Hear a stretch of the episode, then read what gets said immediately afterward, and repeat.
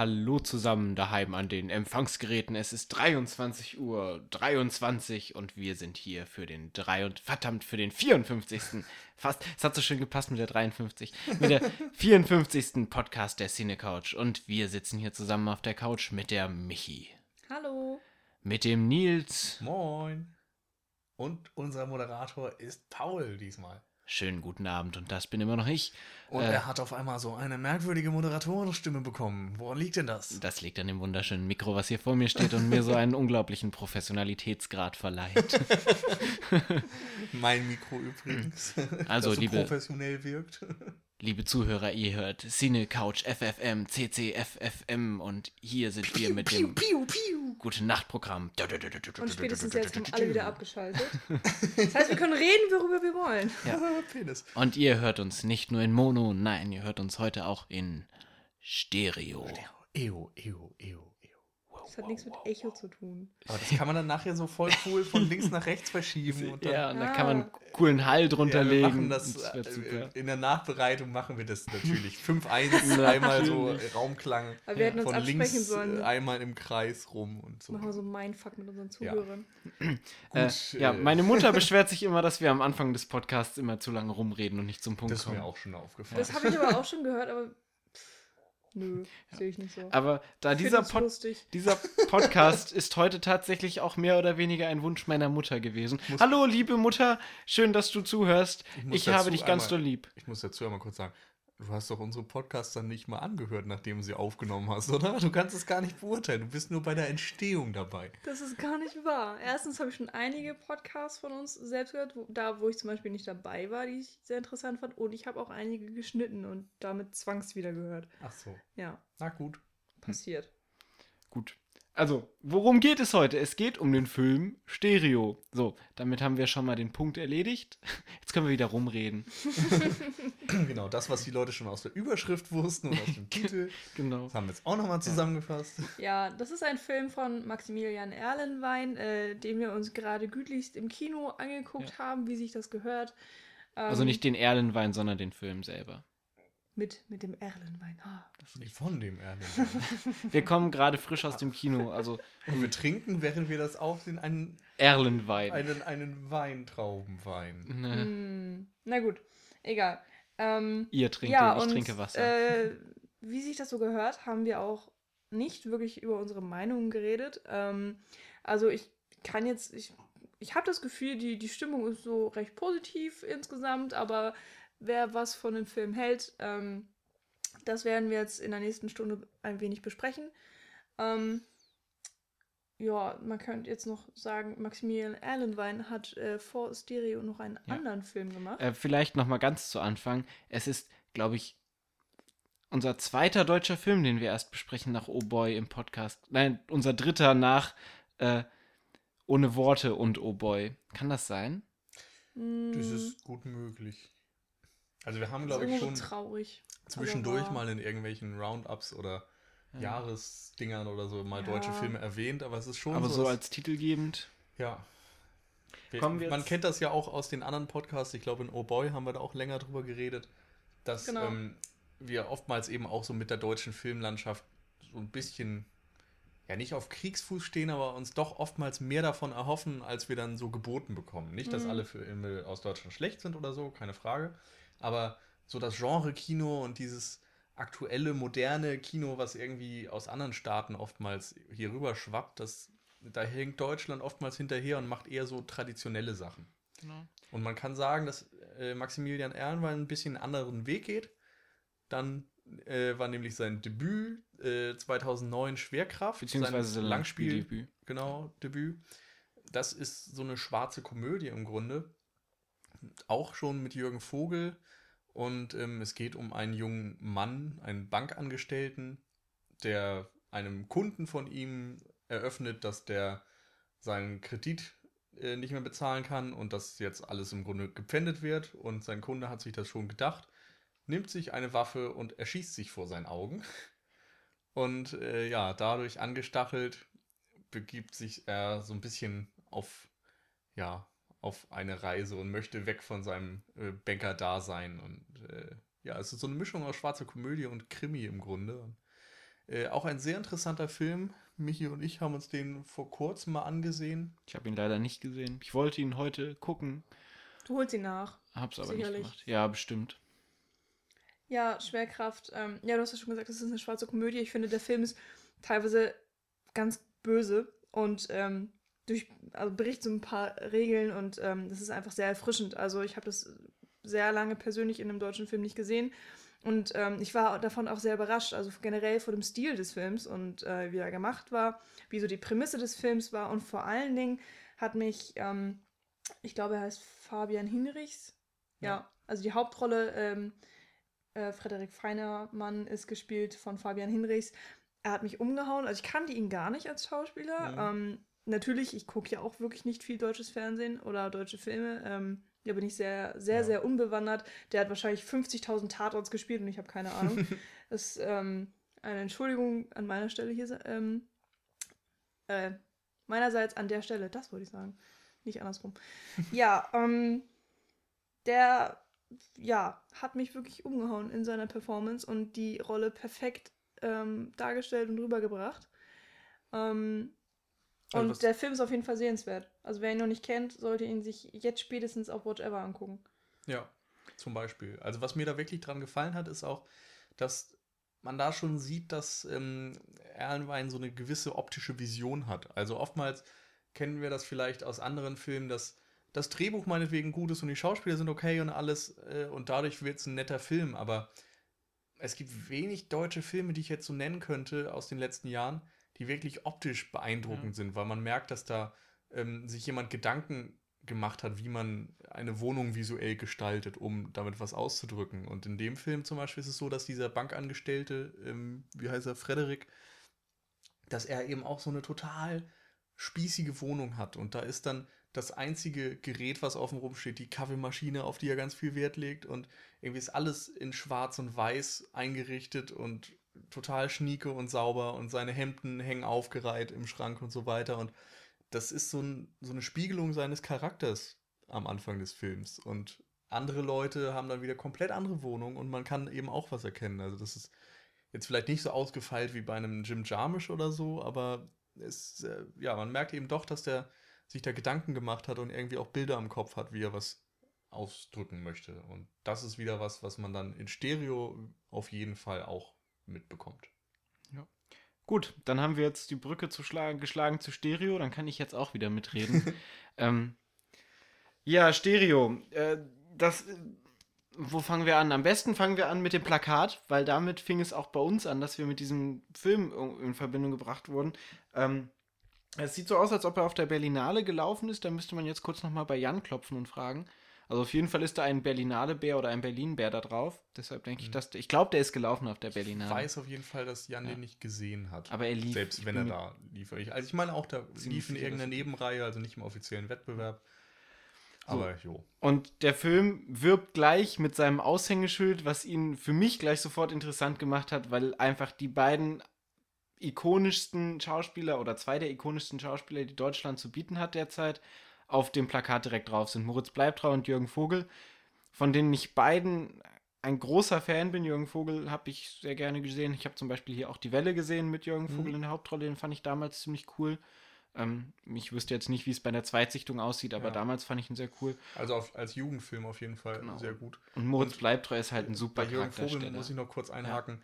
Der fand, hat mich wirklich beeindruckt in, ähm, wie hieß er, Der freie Wille.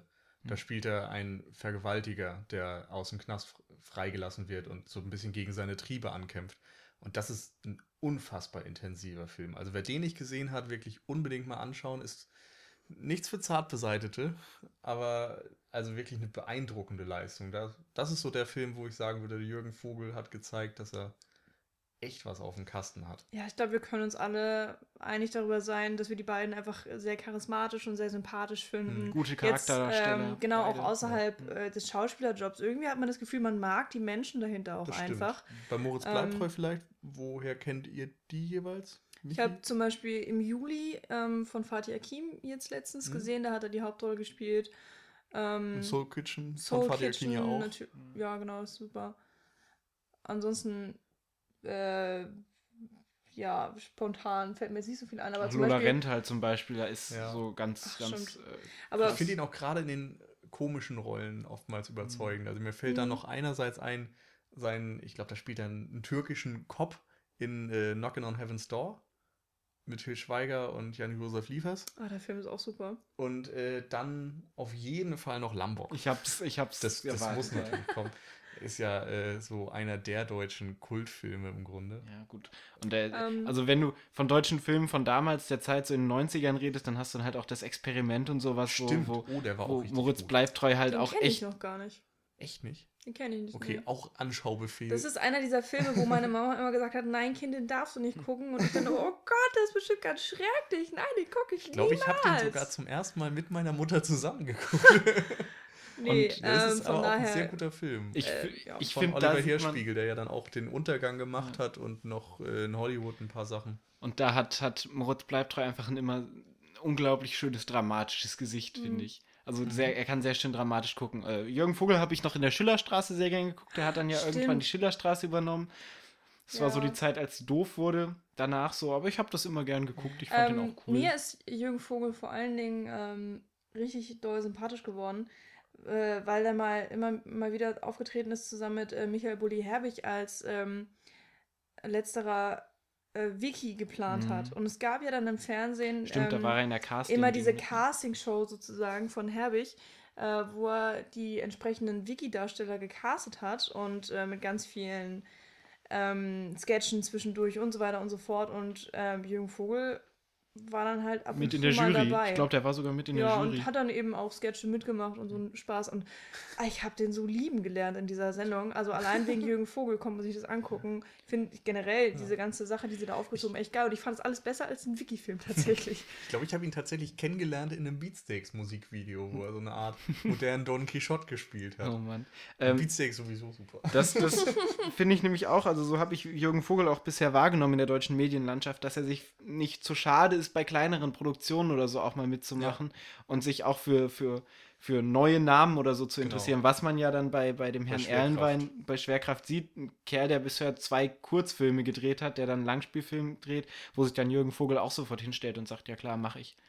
So, und das, äh, genau, und dieses Plakat ist auch vom, vom Artdesign her sehr, sehr interessant gewesen, was ich so vom deutschen Film bisher nicht kannte. Von, also rein visuell, ich bin wahrlich kein deutscher Filmkenner. Und ich habe echt sehr wenig gesehen, auch fernsehentechnisch. Ich habe noch keinen einzigen Tatort gesehen, muss ich bekennen. Ernsthaft, keinen einzigen. Keinen einzigen Tatort. Wow, ich habe keinen einzigen Tatort gesehen. Äh, wie auch immer, anderes Thema.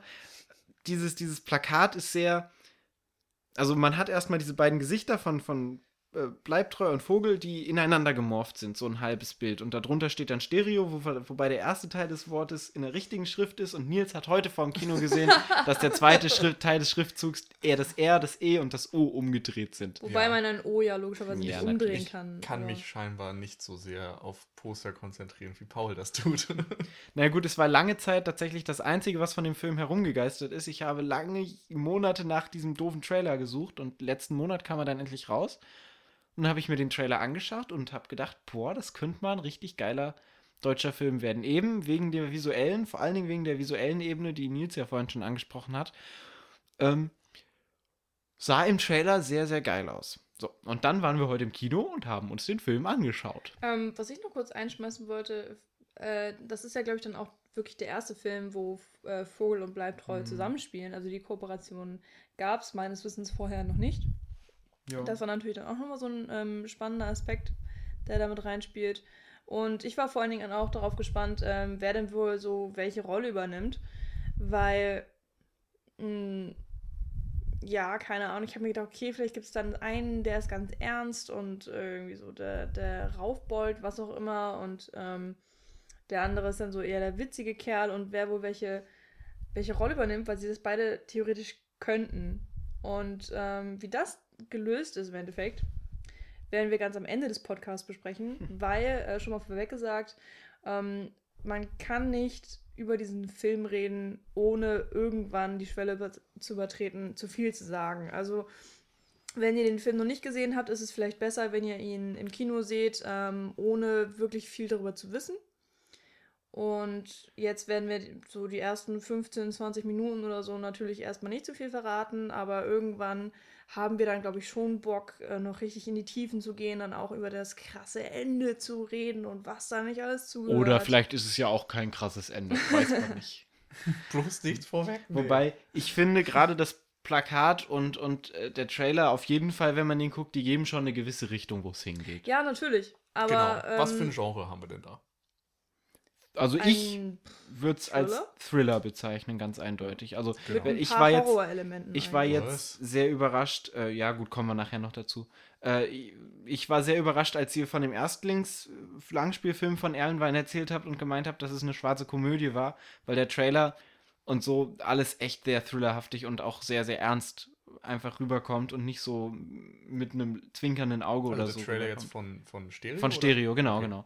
Äh, von Stereo. Und auch Stereo letztendlich nach der Sichtung des Films ein paar zwar ein paar lustige Szenen hat, aber dennoch sehr viel über seine ja, Spannung einfach geht und über seine Action. Also bei Schwerkraft kann man noch sagen, der, der hat eben diese Gangster-Elemente. Also der Mhm. Banker möchte dann eben aus der Welt ausbrechen und ähm, trifft einen alten Kollegen von ihm, einen alten Freund. Und Vince. der ist genau Vince, gespielt eben von Jürgen Vogel, und der ist kriminell. Und er tut sich so ein bisschen mit dem zusammen und fühlt sich dann auch ganz wohl in dieser Halbwelt irgendwie und Hm. zieht so ein bisschen Dinger durch und sowas. So ein bisschen insofern- Gangster. Genau, Hm. und, und der wird dann auch gegen Ende ein bisschen düsterer. Also es ist keine reine schwarze Komödie. Hm, Insofern merkt man da schon, dass ähm, ja, das Potenzial für etwas Düsteres vorhanden ist und so, aber es ist doch dann vom Tonfall was anderes als jetzt Stereo. Ja, das auf jeden Fall. Also man kann die Filme schon miteinander vergleichen und Parallelen ziehen, aber was so ähm, die Tonart des Films angeht, wie man vielleicht sich ausdrücken möchte, ähm, ist Schwerkraft schon leichter oder weiß ich nicht, in irgendeiner Art eine leichtere Hm. Wobei ja Stereo auch diese auflockernde Elemente Ja, hat. aber immer mal zwischendurch für einen Lacher da ist, aber das auch auf einer nicht so lustigen Ebene, sondern auf so einer absurden Ebene, die einfach Ja. durch die Kommentare von Moritz Bleibtreu vor allen Dingen ja hervorgerufen Mhm. werden. Ähm, ich kann auch verstehen, warum du Horrorfilmgenre meinst, weil teilweise Inszenierungstaktiken schon vom Horrorfilm noch ent entnommen werden. Sie werden zwar nicht als Horror inszeniert und so und dadurch, wie die Figuren damit umgehen, werden sie nicht als gruselig abgestempelt, aber es sind schon Inszenierungsformen, wie man sie vor allem aus dem Horrorgenre kennt. Mhm. Genau. Also ich hätte deshalb eher Psychothriller gesagt, Ja. aber klar, Ja. es gibt so dieses, der, der Mann, der im Feld steht und so. Genau. Ja, also Psychothriller passt wahrscheinlich 100 Pro und ich, äh, das mit den Horrorelementen ist mir nur eingefallen, ähm, weil ich zwischendurch tatsächlich an ähm, Black Swan denken musste und Mhm. da Aronofsky ja auch wirklich einen Thriller gemacht hat, wo er diese Horrorelemente eingebaut hat, wo zum Mhm. Beispiel Ben ähm, Oh nein, sag's nicht. Nein, nein, nein. Ich sehe schon, wie du an deinem Äh, Fingernagel rummachst. Nein, ja. nein, nein. Wobei ich den eben Natalie auch Portman, oh als mein Gott! reinen Psychothriller bezeichnen würde. Nicht Ja, aber guck Ja, dann, doch, er hat schon krasse dann, dann Genre-Horrorfilm- guck dir bitte das Elemente. Making-of an, weil da Ja. tatsächlich Aronofsky selbst sagt oder irgendein äh, Prof, professioneller Mensch ähm, sagt dann tatsächlich, dass es auch sehr viel mit, mit diesen Horrorelementen gespielt Ja. wird. Aber Also ich meine, Ja, klar, ich bin jetzt auch kein ist auch eine andere Diskussion. Aber ich musste dann teilweise wirklich dran denken. Ja. Ja. Oh, ich wollte gerade nur mal sagen, wie toll ich die Szene fand, als er im Kornfeld stand. Wo wir gerade dabei waren. Ähm, der Fangen wir doch grundlegend Ja. mit, mit der Handlung ja, genau. Was, was, an, worum geht's denn in, in Stereo überhaupt? Also es beginnt mit Jürgen Vogel, der spielt Erik und das ist ein 40-jähriger Typ, der gerne mit dem Motorrad durch die Gegend fährt, auch äh, eine Motorradwerkstatt hat. Er hat eine attraktive Freundin und äh, kümmert sich dann auch so ein bisschen um deren Tochter mit. Und ähm, im Grunde ist alles bei ihm ganz gut. Und dann taucht auf einmal ja so ein Campingbus auf mit ein paar merkwürdigen Gestalten, die schon so ein bisschen gangstermäßig aussehen. So. Und auf einmal taucht jemand auf, der ihn verfolgt. Und äh, der ist äh, immer gekleidet mit einer Kapuze und er weiß eben nicht, was er davon halten soll, ob er verrückt wird, ob er was auch immer, ob das eine reale Person ist, wobei sich da relativ schnell rausstellt, dass andere Leute den nicht sehen. Also eigentlich ist es in der ersten Einstellung sogar schon klar, weil im ersten Moment sitzt diese Person nicht auf einem auf einem, auf dem Wohnwagen und dann fährt der Wohnwagen zurück und fährt nochmal an Jürgen Vogel da vorbei. Und die Szene kennt man dann auch schon aus dem Trailer, Ja. wo dann Jürgen Vogels Kopf das Ende des Wohnwagens verdeckt und dann fährt der Wohnwagen aus dieser Verdeckung heraus und dann sitzt dann plötzlich jemand. Und sofort mit dieser Einführung ist klar, diese Person ist nicht real. Also für Ja. mich ist das gar keine Frage. So. Das stimmt. Aber es wird eben doch mit dieser Erwartungshaltung Ja. gespielt, dass man erstmal dieses etwas oder diese Person nicht genau einordnen kann. Ja. Und er versucht dann natürlich rauszufinden, was es damit auf sich hat, geht zu einem Arzt, der dann lustigerweise gespielt wird von, ähm, wie hieß er? Friedrich, äh, Fabian Hinrichs. Genau, dem Hauptdarsteller eben aus Schwerkraft, ähm, der ihm da nicht wirklich weiterhelfen kann, weil Jürgen Vogel sich auch noch nicht so öffnen kann.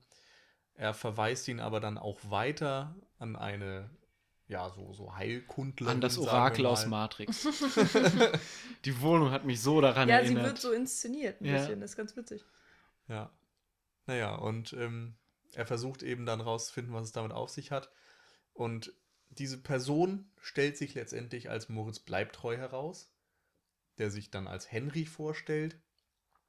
Und ja, für andere unsichtbar ist, aber Jürgen Vogel dann doch ja, sehr beeinflusst mit einigen Kommentaren und so weiter und darauf hinweist, dass in ähm, Eriks Vergangenheit scheinbar etwas vorgefallen ist, was jetzt wieder in der Ge- Gegenwart angekommen ist. Also irgendein dunkles Kapitel ist da wohl.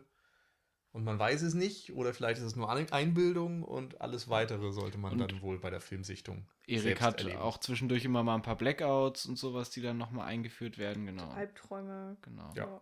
Genau. so das typische Psycho-Ding. Genau. Nicht von ungefähr war es auch so, dass einige vorher schon Parallelen gezogen haben zu irgendwelchen bekannten David Filmen des Genres. Fincher-Film. Genau.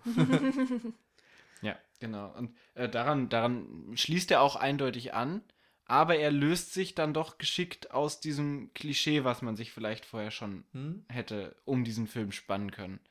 Gerade weil er spielt mit der Thematik. Ja, jetzt ist es schwierig, darum zu sprechen.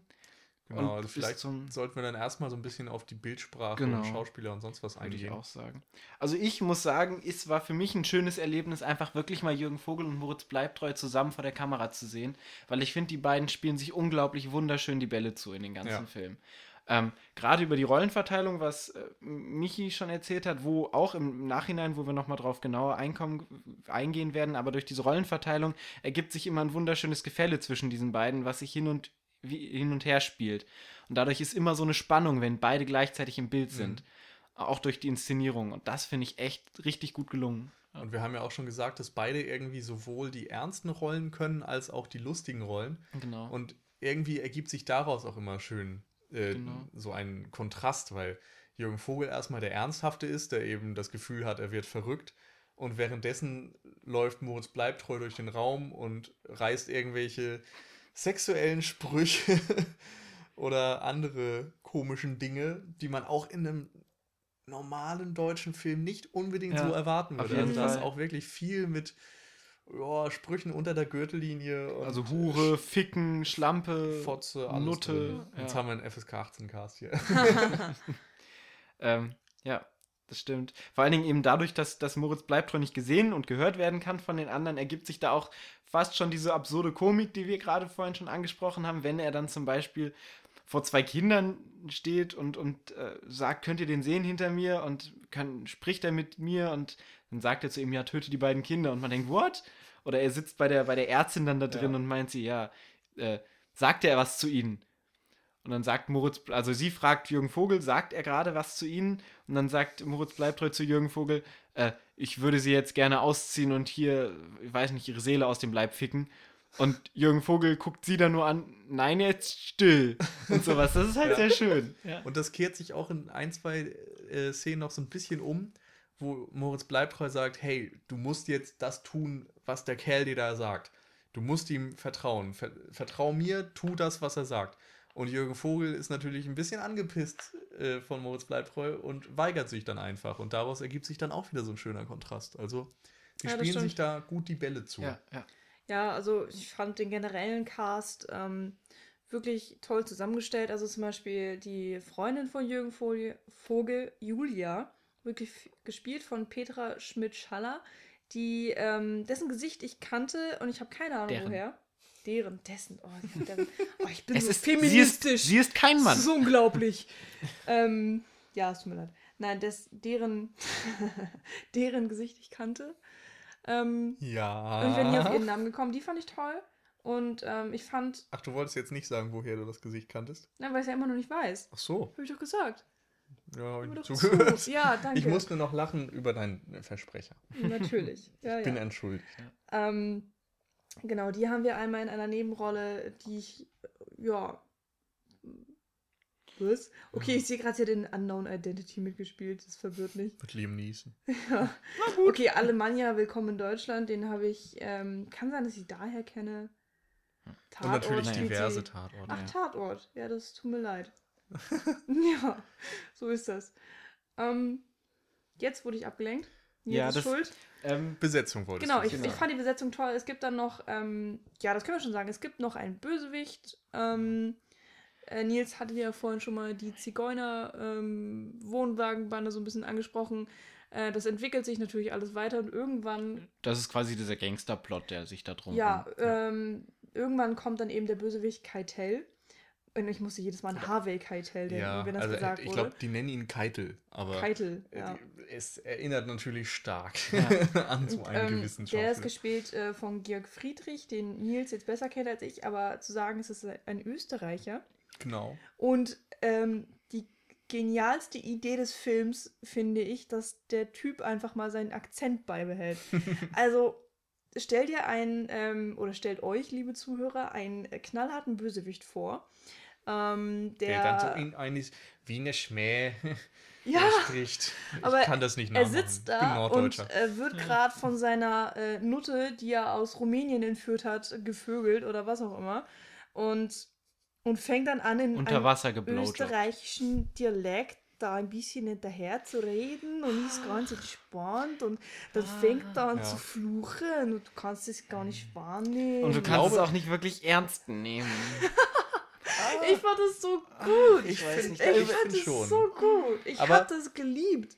Aber ich weiß nicht, ich finde, das ist so ein bisschen wie Moritz Bleibtreu. Der ist auch in dieser Rolle einerseits ja, so, so ein bisschen bedrohlich, weil man nicht weiß, wer er ist und was das auf sich hat. Andererseits reißt er da irgendwie doofen Witze und ist dann trotzdem wieder lustig. Und ich fand, so ähnlich war das auch bei Georg Friedrich. Der hat diese Bösewichtrolle einerseits ausgefüllt und andererseits auch immer mal für gewisse komische Momente dann gesorgt. Ja. Zumindest am Anfang auch. Auf jeden Fall, aber es war für mich jetzt kein Bösewicht, wo ich sage, boah, was ein geiler Bösewicht oder so. Mhm, Aber ich fand, den Anspruch hat der Film auch gar nicht gemacht. Was ich toll fand, dass er einfach, er hat mal was anderes gemacht.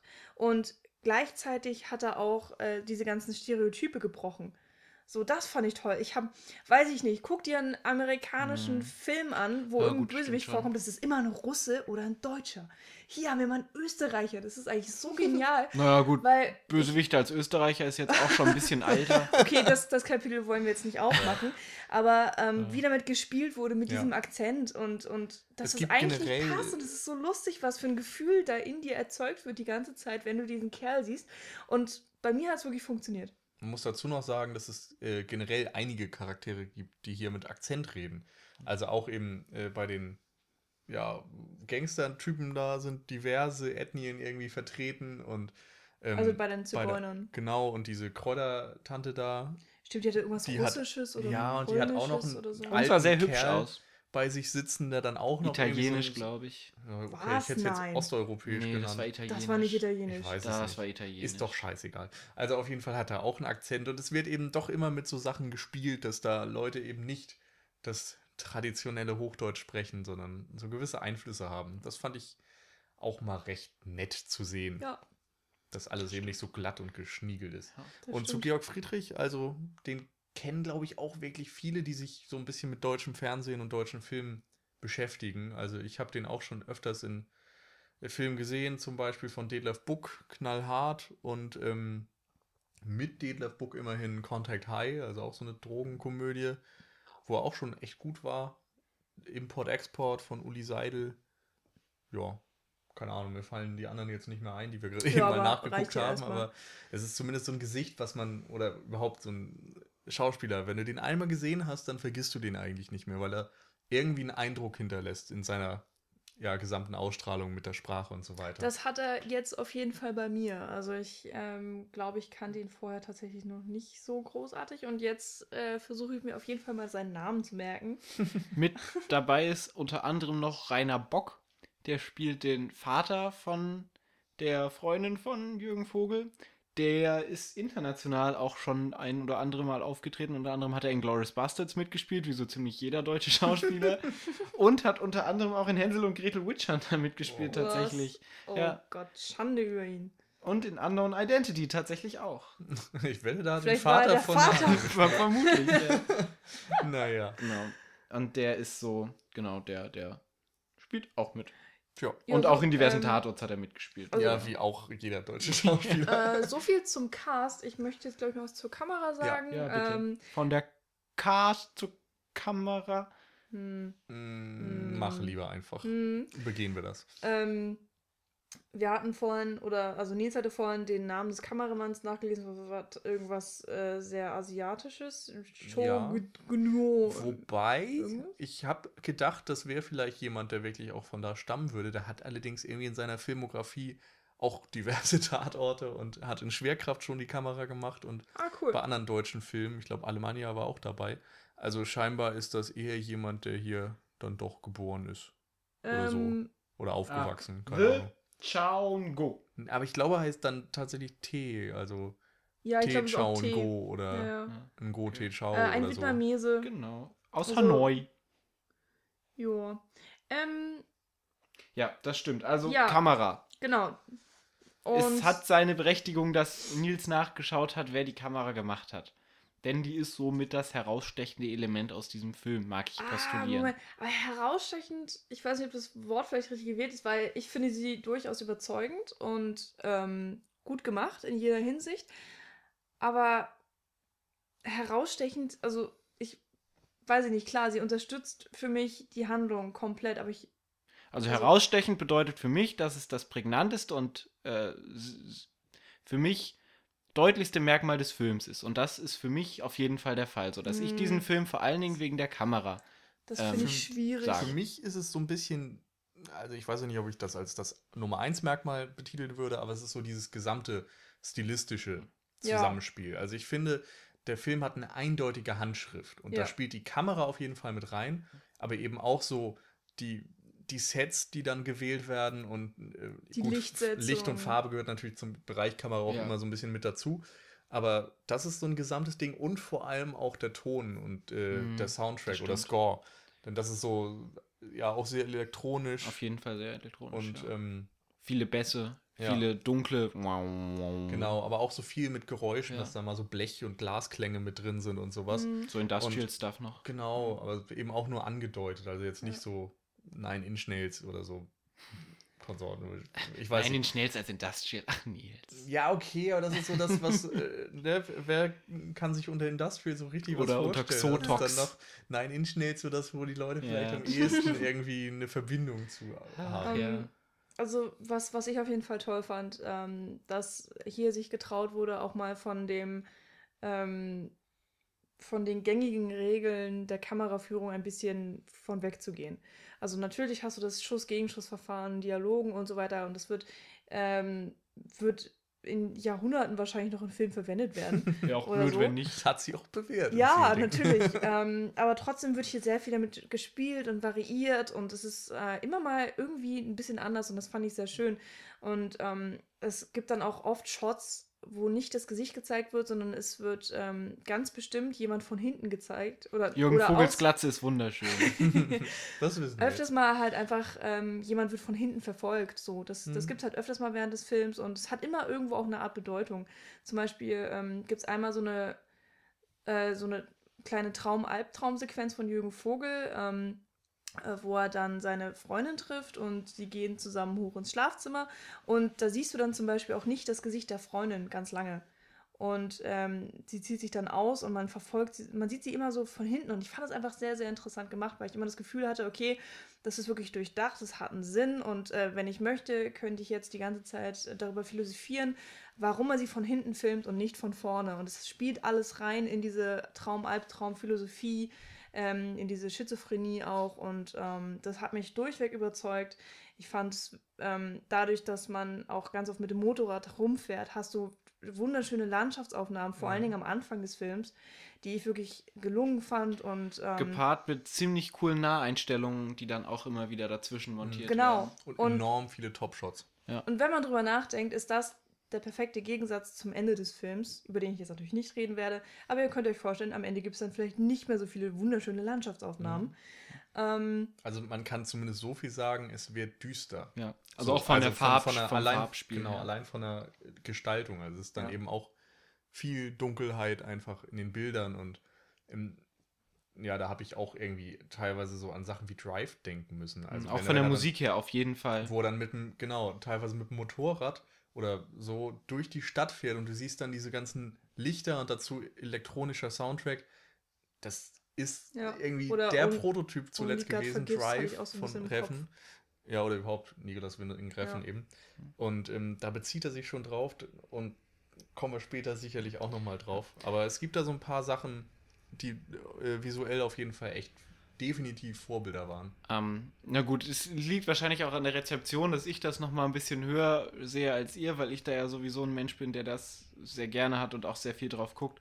Auf gerade diese visuelle Gestaltung und so im Allgemeinen. ja, aber ich ja auch. Ja, ja, Also, aber ich, für mich ist es halt somit das Wichtigste beim Film und ihr seid ja dann doch schon mehr, dass ihr vielleicht auch mal eine gute Story zwischendurch erwartet. will also wenn nicht ich- sagen. wenn- also es kommt an- immer auf den Also Film zumindest an, bei Nils, wenn ich mit Nils drüber diskutiere, sag, sag ich immer, ja, aber das Visuelle war saugeil und Nils sagt immer, ja, aber die Story war doch für den Arsch. Dann sage ich, ja, aber das Visuelle so.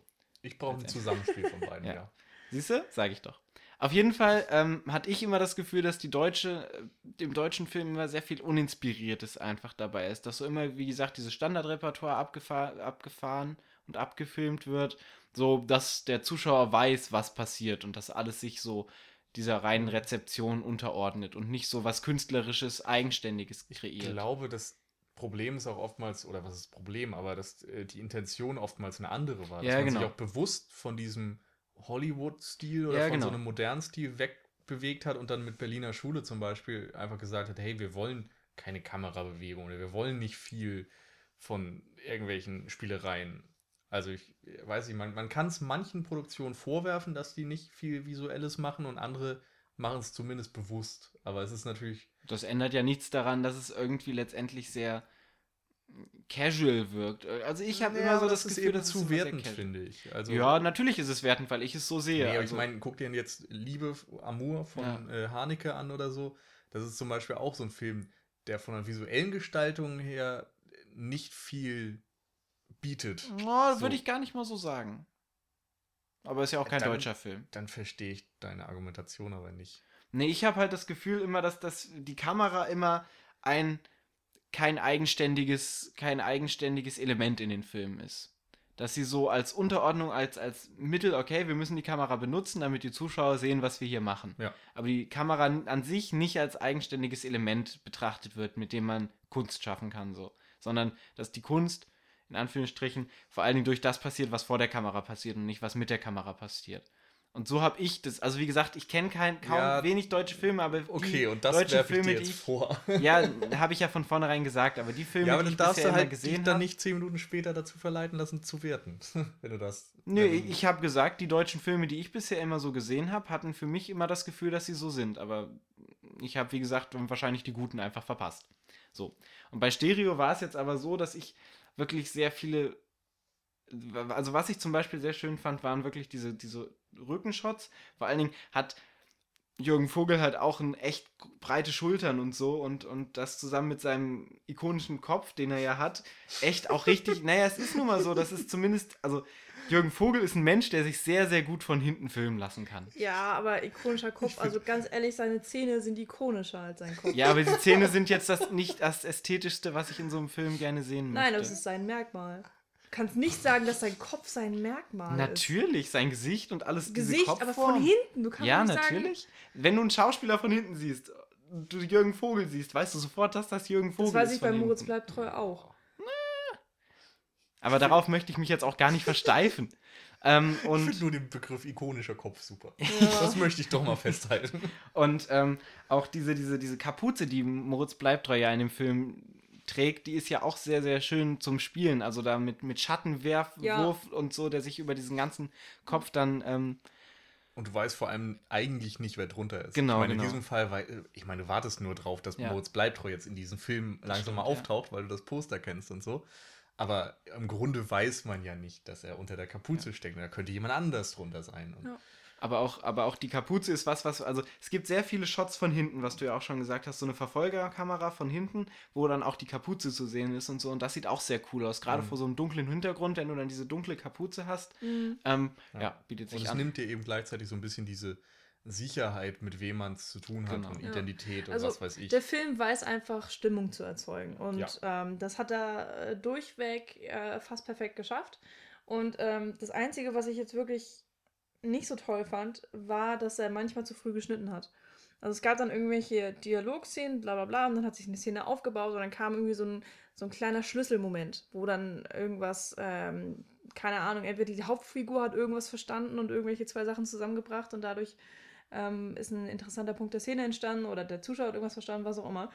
Aber für mich gab es ganz oft Situationen, wo ich mir gewünscht hätte, okay, genau der Shot hätte doch jetzt eigentlich noch mal eine Sekunde länger sein können. Und ich hatte dadurch das Gefühl, dass es diese krass harten Schnitte gab. Ähm, das wirkte für mich manchmal sehr abgehackt. Also, weil manchmal hat, er, hat der Film sich sehr viel Zeit gelassen für die Inszenierung und es gab dann, ähm, weiß ich nicht, ruhige Schwenks, Kameraschwenks dann zu der Person hin und dann wurde erstmal zur Person aufs Gesicht geschnitten und irgendwann dann hat sie was angefangen zu reden. Also der Film lässt sich schon sehr viel Zeit für seine Inszenierung und ich fand dann eben, dass er manchmal das Ende einer Szene noch ein bisschen besser hätte ausspielen können. Okay, das scheint jetzt meine eigene Also Nils und ich haben uns angeguckt und haben mit den Schultern gezuckt, beide. ja. Ich glaube, ich Also, hätte vielleicht mal Bescheid sagen sollen. Man muss Films, dazu aber- halt auch sagen, wir sind jetzt ziemlich frisch aus dem Kino und da erinnert man sich jetzt einerseits nicht an jedes Detail und muss irgendwie auch die, diesen Film ja eigentlich erstmal rekapitulieren. lassen und Ja. so weiter. Das können wir jetzt nicht, weil wir nun schon aufnehmen. Ähm, ich muss aber sagen, mir ist der weder langsam zwischendurch in der Inszenierung Oh, das wollte ich auch gar nicht Ähm, sagen. äh, Also- vorgekommen oder dass er sich Zeit nimmt, habe ich nicht das Gefühl gehabt. Also natürlich ist er jetzt nicht ge gerusht, also dass, dass er überall durchhetzt, aber äh, langatmig oder irgendwas in der Richtung auch Nee, gar nicht. Und ich glaube, also Michi meinte mehr auch so ruhige sagen. Momente, die sich dann da aufgebaut haben. So wie Ja. Ja, vielleicht auch. Also aber es ist, auch es ist, da ist es mir zumindest nicht deutlich aufgefallen. Und äh, diese schnellen Schnitte oder zu frühe Abblenden oder sowas ist mir genauso wenig Mhm. aufgefallen. Muss nicht heißen, dass es nicht da war, aber Ja, also das ist jetzt auch nichts, wo ich sage, äh, okay, der Film wird jetzt schlechter bewertet, deswegen. Das, äh, das war, glaube ich, nur vielleicht auch mein persönlicher Stil. Ähm, Ich ähm, was ich genau, was ich sagen wollte, ähm, er schneidet halt nicht einfach von Dialog zu Dialog. Also es ist nicht so eine Abhandlung von den wichtigsten Inhalten des Films, sondern du hast eben auch manchmal eben so schön diese ruhigen Momente und ja, kriegst eben so eine bestimmte äh, Stimmung und auch das Feeling so von, von dem Ort, wo sie gerade sind und so weiter. Ich finde die Montage im Allgemeinen in dem Film sehr, sehr gelungen. Also ich finde, es gibt auch diese ruhigen Momente und es gibt diese schnellen Momente, wo sehr schnell geschnitten wird. Das, äh, wie, das, das ordnet sich aber dieser Dramaturgie dann unter. Also es gibt eine Szene, wo er bei seiner Ärztin ist und quasi in Behandlung ist und da eine sehr hohe Spannung aufgebaut wird, auch durch die Schnittfrequenz und so. Und das fand ich Mhm. auch eine sehr gelungene Szene, wo viel durch Schnitt und auch mit Achsensprüngen gearbeitet wird. hm, Ähm, das sogar mehrfach. genau. Ja, ja, das was, war- was echt auch sehr, sehr gut gelungen ist, wo man dann auch wieder eine schöne Kameraarbeit letztendlich hat. Magst du das vielleicht kurz erklären, was Achsensprünge sind? Okay, also Achsensprünge, wenn ähm, wir haben eine normale Dialogsituation, in der es eine Achse quasi gibt, die sich, wenn beide Personen sich frontal gegenüberstehen, quasi durch die Nasen. Also wenn Genau. beide zusammen gucken, ist da eine Linie, die man durchziehen kann. Ne? Das die stellen wir uns alle vor. Genau, die Handlungsachse. So. Und die Kamera ist jetzt darauf bedacht, nicht diese Achse zu überspringen, weil wenn die Kamera ähm, das Gesicht von dem Gegenüber filmen möchte und auf der linken Schulter quasi ruht von dem einen, dann hat man den Gesprächspartner im rechten Teil des Bildes.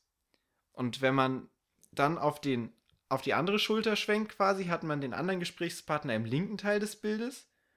Und dadurch ergibt sich eine, eine Zuordnung im Kopf von dem Zuschauer, dass genau, man, man, denkt, kann sich so, einen- so einen Raum vorstellen. genau, Und man sagt, man kann quasi sagen, es gibt diese Handlungsachse und drumherum ist einmal die Nordhalbkugel und die Südhalbkugel Genau. oder sowas. Und man bleibt dann entweder die ganze Zeit in der Nordhalbkugel oder die ganze Zeit in der Südhalbkugel. In einer klassischen, also in, das sind so Genau. diese klassischen Oder man kennt- Hollywood-Regeln des unsichtbaren Schnitts. Oder man kennt diese Szenen, wenn zwei Personen aufeinander zurennen. Die eine Person rennt von der rechten Bildecke in die linke Bildecke und die andere Person von der linken Bildecke in die rechte Bildecke und man weiß, okay, die Personen rennen aufeinander zu und irgendwann sieht man sie sich aufeinander treffen. Wenn jetzt aber beide Personen von der rechten in die linke Bildecke rennen würden und sie sich irgendwann treffen würden, würde das in dem Kopf des Zuschauers keinen Sinn ergeben, weil beide quasi in die gleiche Richtung, Also man hat Rennen. eigentlich das Gefühl, sie rennen nebeneinander parallel, anstatt aufeinander genau, oder zu. voneinander weg oder Genau. wie auch immer, Ja, wie gesagt, in die das, gleiche Richtung. Das ist eben das Ding. Und das würde passieren, wenn die Kamera einmal die Achse überspringt, weil dann sich diese Zuordnung wieder komplett auf Ja. Null setzt Genau. quasi. Genau. Und darum ist ein Achsensprung was, was man eigentlich nach den Regeln des unsichtbaren Schnitts vermeidet, um eben diese Unsicherheit auch zu vermeiden. Ähm, teilweise ist es dann aber ein bewusstes Stilmittel, das eben für Unruhe sorgen kann, so Ja. ähnlich wie eine Verkantung oder sowas. Oder zum Beispiel auch einen narrativen Sinn hat, wenn zwei Personen quasi Rollen tauschen, dass dann ein Achsensprung Genau. ist. Und damit würde dann eben in diesem Film sehr schön gespielt. Genau. Ja. Ähm, Denn wir haben ja nun mal diese zwei Figuren und man kann mit denen super genau. spielen. Ähm, Gerade zu der Montage ist es auch immer schön, weil Moritz Bleibtreu ja quasi gar nicht da ist, wird auch immer sehr viel gearbeitet, dass es Szenen gibt, wo er dann, wo dann geschnitten wird und in dem einen Schnitt ist er plötzlich am Tisch äh, mit seinen Füßen auf dem Tisch und dann in der nächsten Szenerie ist er nicht mehr da. Und da ist auch immer sehr schön diese Irrealität von Moritz Mhm. Bleibtreus Figur immer sehr gegeben. Genau. Oder dass er irgend, dass Jürgen Vogel irgendwo hingeht, beziehungsweise irgendwo steht, wo Moritz Bleibtreu neben ihm steht, dann geht er irgendwo hin und da sitzt auch schon Moritz Bleibtreu in einer dunklen Ecke oder sowas. Was auch echt viel über die Montage wirkt und, und sehr, sehr schön Ja, und es sind äh, gleichzeitig eben auch sehr simple Sachen. genau. Also du kannst ja auch, ähm, was weiß ich, mit Stopptrick arbeiten oder so, weiß ich nicht, erst steht Jürgen Vogel da oder kommt, Mhm. bleibt treu irgendwie so aus der Es Ecke wird ja raus, auch obwohl er da oftmals mit dieser kann. Verfolgerkamera und den äh, Köpfen und so weiter gelöst, dass man eben dann einen großen Kopf im Bild hat und dann nicht weiß, was dahinter Mhm. ist, weil es natürlich einen Teil des Bildes verdeckt. genau. Oder auch viel mit Schatten gearbeitet wird, dass du sehr dunkle Ecken hast, Mhm. wo dann quasi Moritz Bleibtreu sich aus dieser. Das ist, glaube ich, auch das erste Mal, dass Moritz Bleibtreu in der Nähe von Jürgen Vogel auftaucht, als dieser eine Zigeuner zu ihm Ja. in die Werkstatt kommt und aus der hinteren dunklen Ecke sich dann Moritz Bleibtreu rausschält, was auch eine sehr, sehr gut gelöste Szene letztendlich Ja. ist. Weil er so aufgebaut wird und dann aus diesem Schatten heraustritt. Ja, es wirkt einfach Mhm. toll. Ja, Also, teilweise, das kann der Film. teilweise sind da dann auch noch so Momente, die eben über dieses reine, wir bleiben in der Realität hinausgehen. Also ich erinnere mich dann an eine kurze Sequenz, wo dieses brennende Bett gezeigt wird. Mhm. So, das ist irgendwie innerhalb ein Albtraum oder sonst was, Visionen an. Ey, es sieht so geil aus. Ja. Es ist irgendwie so eine coole Idee und alleine der Vorspann, das fällt mir jetzt noch gerade ein, Oh ja. der war auch richtig, richtig Ha- gut. So mit Feuer, das äh, teilweise lodert und dahinter siehst du Gesichter und Bilder und kannst sie nicht zuordnen, Gegenstände und hörst dann noch diesen pumpenden Elektro-Soundtrack dazu. Ja. Das Also hat der- irgendwie der- schon Lust gemacht. Ja. Der Vorspann an sich war echt ziemlich cool, weil der so ein bisschen so ein Foreshadowing auch gemacht hat auf diese ganze Handlung, die dann kommt und dann am Ende wieder aufgegriffen wird, was auch echt so eine schöne Klammer um diesen ganzen Film schließt. Ich hatte den Vorspann tatsächlich total vergessen. Und dann kamen wir zum Ende und ich so, ach ja, stimmt, da war ja was. Und dann äh, wird das Feuer auf einmal wieder aufgegriffen. Aber gerade wo du noch beim brennenden Bett warst, wir sehen auch in diesen Bildern, also wir hören ja nicht nur sehr viele Schimpfwörter, sondern wir sehen auch was, was ich so im deutschen Film auch selten gesehen habe. Also man sieht unglaublich viele nackte Frauen, viele Mhm. Brüste, was man vielleicht seit Wolf of Wall Street lang nicht mehr gesehen hat im Kino. ähm, nee, man Boah. sieht sehr viele obszöne Sachen einfach. Man, die, allein dieses Gangster-Ding, wie das eingeführt wird. Man, diese erste Totaleinstellung von diesem Gangsterhaus ist, wie jemand auf Toilette sitzt und gerade telefoniert hat und ist vor ihm eine Stripperin Keine rumtanzt. totale. Ja, also, äh, Nee, halb man, man fährt ja auch Ja. irgendwie da raus. Genau. Also, aber man sieht quasi, wie der Kerl auf Toilette sitzt und vor ihm eine Stripperin tanzt und so. also so ein total ranziger Typ irgendwie. so, ne, mit ekligem, dreckigem Bart so ein und bisschen. Sonst wie drei Tage nicht geduscht, sitzt da auf dem Klo, hinter ihm eine Marmorwand. er hat gerade ein wichtiges Gespräch, so ein Gangstergespräch geführt, so dieses klassische Gangstergespräch, ja. eine, irgend so eine komische Stripperin, halbnackt. Ja. So. Und dann noch hinten an dieser Marmorwand so zwei Luftballons, nämlich pinke Einhörner. Nein, oder so, Delfin. Ne? Pinke, Pinke. Delfin-Luftballons. Ja, Es ist so. Ah, das war, das war sehr absurd. absurd. Aber ich fand das Also, ziemlich geil. Da hatte ich auch einfach das Gefühl, dass ähm, Erlenwein oder, pf, weiß ich nicht, der Kerl, der das Drehbuch geschrieben hat, oh, den wir noch gar das nicht ist erwähnt haben, ist auch. auch Erlenwein. Das hat er beides Ganz gemacht allein. tatsächlich. ja. Also okay. Erlen Ähm, dass Wein er ganz einfach auch allein. Ahnung von Filmen hat und, mich, und man hat das Gefühl, ja, das ähm, dass, ähm, ja, dass er einfach nicht auf den Kopf gefallen ist, sondern er kennt sich aus in, in dem, was er macht. ja, er spielt kennt halt mit den. Konventionen. Genau, Ja. Und ähm, das hatte ich zum Beispiel auch noch äh, ganz, ganz, ganz, ganz, ganz oft an einer anderen Stelle. Und zwar, ähm, wenn Jürgen Vogel entdeckt, ähm, dass er, dass er sich einen Verfolger dazu denkt und dass da ein Kerl ist, äh, den nur er sehen kann. Ähm, und was macht er? Er geht sofort zu einem Arzt und sucht sich Hilfe. Und das habe ich nicht erwartet. Ich habe ernsthaft gedacht, ja, das läuft jetzt wieder darauf hinaus, Ja. dass er nichts sagt. Er sagt niemandem Bescheid. Er holt sich nicht Hilfe. Er sagt nicht seiner Freundin Bescheid. Er wird mit seinem Problem allein gelassen und im Endeffekt ist alles scheiße. und sowas nicht. Weil Jürgen Vogel hat sich endlich mal schlau angestellt, Ja, beziehungsweise eben die Figur Erik. Er hat genau das gemacht, was jeder vernünftig, rational denkender Mensch auch machen würde. Er holt sich Hilfe und er versucht irgendwie mit dem Problem umzugehen. Er redet sogar mit seiner Freundin und erzählt ihr, dass da was nicht in Ordnung ist. Das hat sich ja noch ein bisschen länger hingezogen, als er zum Arzt geht. Dann kamen erstmal so 10, 20 Minuten, wo, man, wo er dann mit seiner Freundin rumgedruckst hat und wo ich dann eben wie du dachte, ach, jetzt kommt wieder dieser Plot und dann gibt es da wieder so eine Zerrissenheit und am Ende müssen sie wieder irgendwie zusammenfinden und so. Ähm, ja, fand ich auch sehr Und das gut. sind genau die Sachen, die ich auch nie sehen will im Film und alles wurde rausgelassen und irgendwie hatte ich das Gefühl, allein dadurch ist mir der Film schon richtig, richtig sympathisch, weil, weil er sich mal wenigstens ein bisschen schlau anstellt. Und- ich will jetzt auch nicht sagen, dass der Film perfekt ist und alles richtig macht, aber dafür habe ich ihn wirklich gefeiert. Auch mit dieser Beziehung spielte er ja gerade am Anfang, wenn dann dieser Vater dann plötzlich auftaucht, kommt dann auch wieder so ein typisches Dialogding, ja, ich find's super, wenn du mit ihm walken gehen würdest. und dann vielleicht danach nochmal mit ihm in die Sauna oder so. Damit ihr euch kennenlernt. damit ihr euch kennenlernt, wo du dann denkst, ach komm, jetzt kommt so eine scheiß Beziehungskacke hier und wo dann die Frau selber meint, das hast du mir jetzt gerade echt abgekauft, ne? du hättest das gemacht, nein, du hättest das niemals gemacht und sowas, wo du dann halt auch denkst, oh, ein Glück, ey.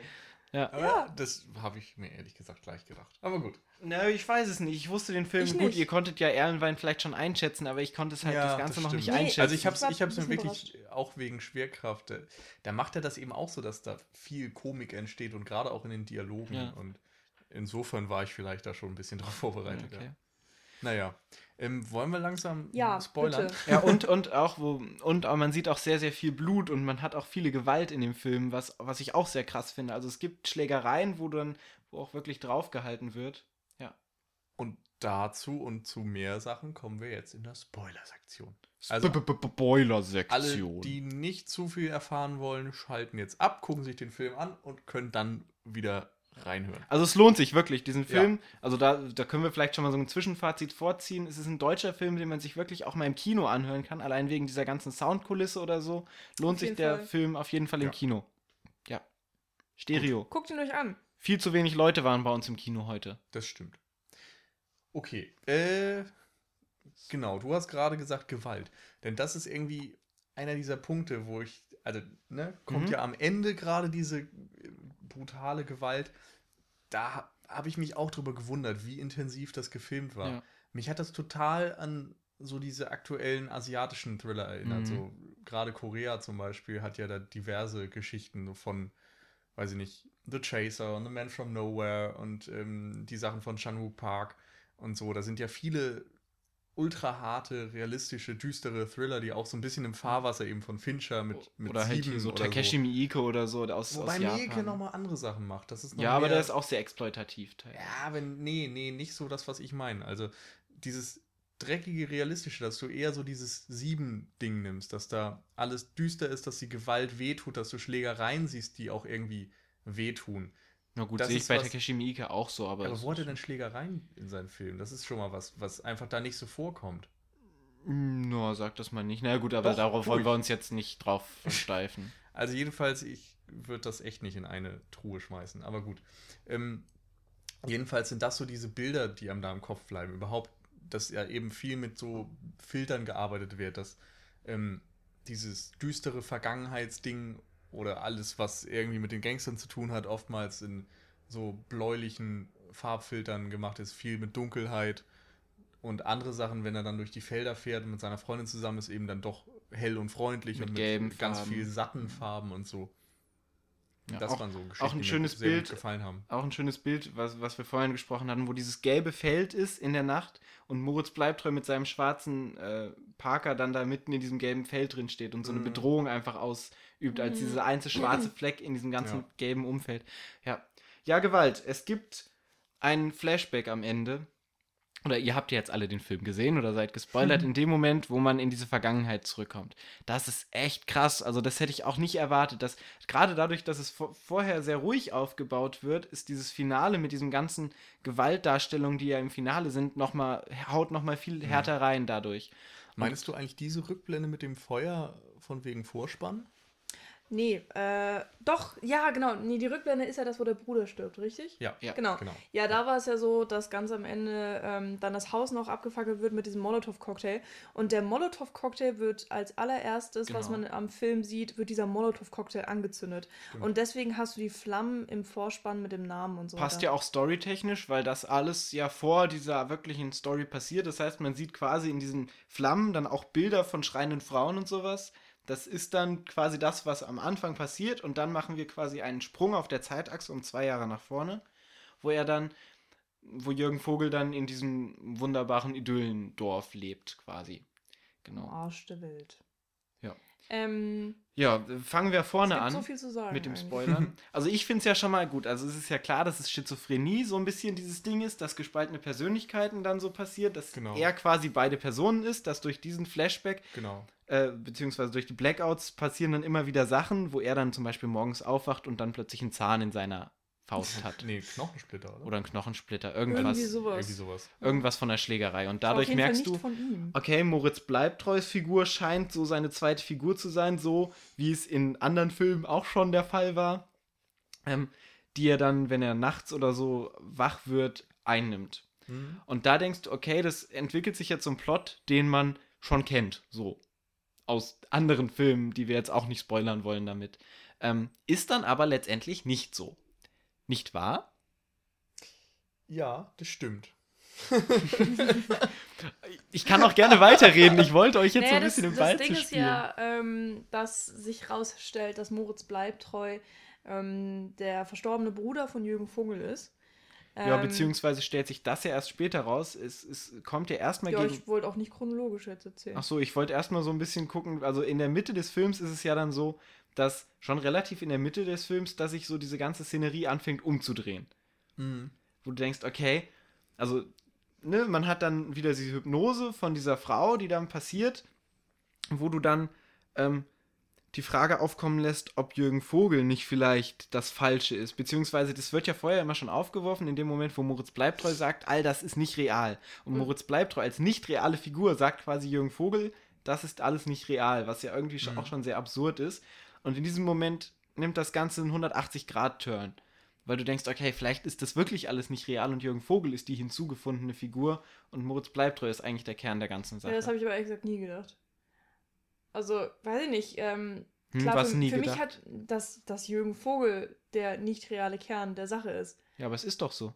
Naja, es ist so in dem Sinne, dass, äh, dass Jürgens, Jürgens Vogels Identität ähm, erfunden ist. Ja, genau, das meinte ich ja.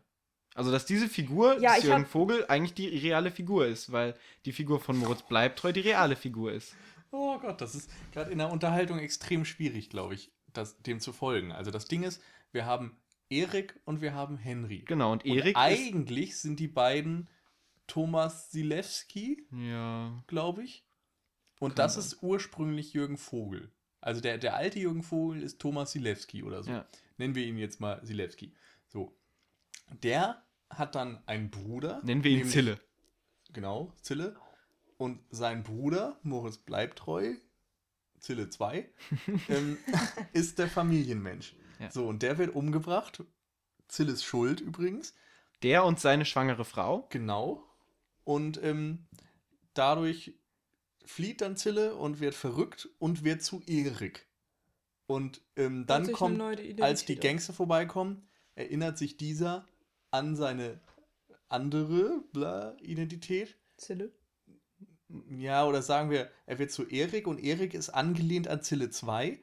Und als dann die Genau. Gangster kommen, kommt Henry, Moritz bleibt treu dazu. Im Gesicht von An- Zille 2. Genau, aber angelehnt an Zille. Genau. So. Ja, Und- ich hab's verstanden. Das heißt, Ja. Henry ist der reale Jürgen Vogel und wie heißt er? Erik? Erik und Erik ist die hinzugedichtete Figur. So, Ja. Nein, Erik ist ja Moritz Erik ist quasi treu. Zille 2. genau. Aber Erik ist nicht Der Jürgen Bruder. Vogel. So, Erik ist nicht Zille. Ja. Ja, So, das heißt, Jürgen Vogels Figur ist nicht Erik und Erik ist die hinzugedichtete Figur in, in, in Zilles Kopf, genau. die er versucht, um seine Vergangenheit zu verarbeiten. Das heißt, Erik ist das Irreale in diesem Moment. Das heißt, die Figur, die Jürgen Vogel von Minute 1 zu Minute 60 oder so spielt, ist das Irreale in dieser Geisteskonstruktion von ihm. Genau, angelehnt an Zilles Bruder, Genau. der gestorben ist. Genau. Um das zu verarbeiten. Ja. So. Huh, haben wir das auch geklärt. So, und dann kommt ja ein Twist, den ich leider nicht so geil fand, nämlich, dass äh, es heißt, Jürgen Vogel ist eben, äh, ja, sagen wir es anders, Erik ist eben dieses Hirngespinst und man kann, hat jetzt die Wahl, ob es weiterhin Hm. dabei Ja. bleibt, dass sie mal Erik, mal Henry sind.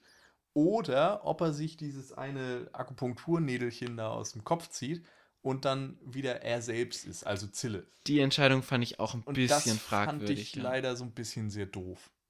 Also ich meine, ich kann viel äh, annehmen irgendwie mit Hokuspokus und ich bin eine Quacksalberin und bringe dich dazu, deine Identität einzusehen. Aber dass man das dann mit einer Nadel im Kopf mal eben rückgängig Hm. machen kann und so, das fand ich dann doch ein bisschen Es fragwürdig. ist sehr einfach ja, gemacht. das, das war einfach zu weit hergeholt und ähm, Im ja, wie nennt Ja. man das noch hier? Äh, Dehnung. Deus des- Ex Machina. Nee, Nein. ich meine die Dehnung des äh, Believability-Krams. Äh, der Glaubwürdigkeit.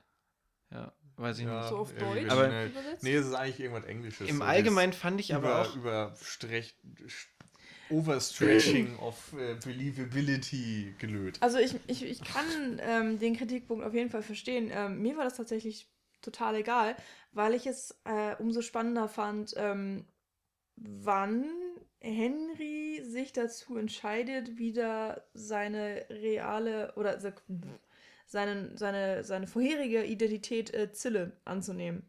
Also da, darum geht es ja eigentlich mit dieser Nadel. Und mir war das Ja, dann ja. eigentlich shit egal, ähm, weil es kann genauso auch gut ein Fake von dieser Hypnotisierung Ja. gewesen sein. Es kann genauso auch dieses ähm, äh, psychologische, ähm, wie sagt man, wenn man was nicht wirkt, aber man weiß es nicht. Placebo? Placebo. Es kann, es kann halt auch ein äh, psychologisches Placebo gewesen sein. Ja, und so habe ich das dann sein, einfach ja. interpretiert. Stimmt. Und ähm, dass man eben, oder dass, dass Erik für seine Psyche sich selbst eingestehen musste, was ja Moritz Bleibtreu ähm, als Henry auch zu ihm sagt. Ähm, Moritz Bleibtreu sagt ja, du musst dir selbst eingestehen, dass du gerade nicht real bist oder Mhm. dass, dass, ähm, dass es diesen Erik, den du dir erschaffen hast, eigentlich nicht gibt.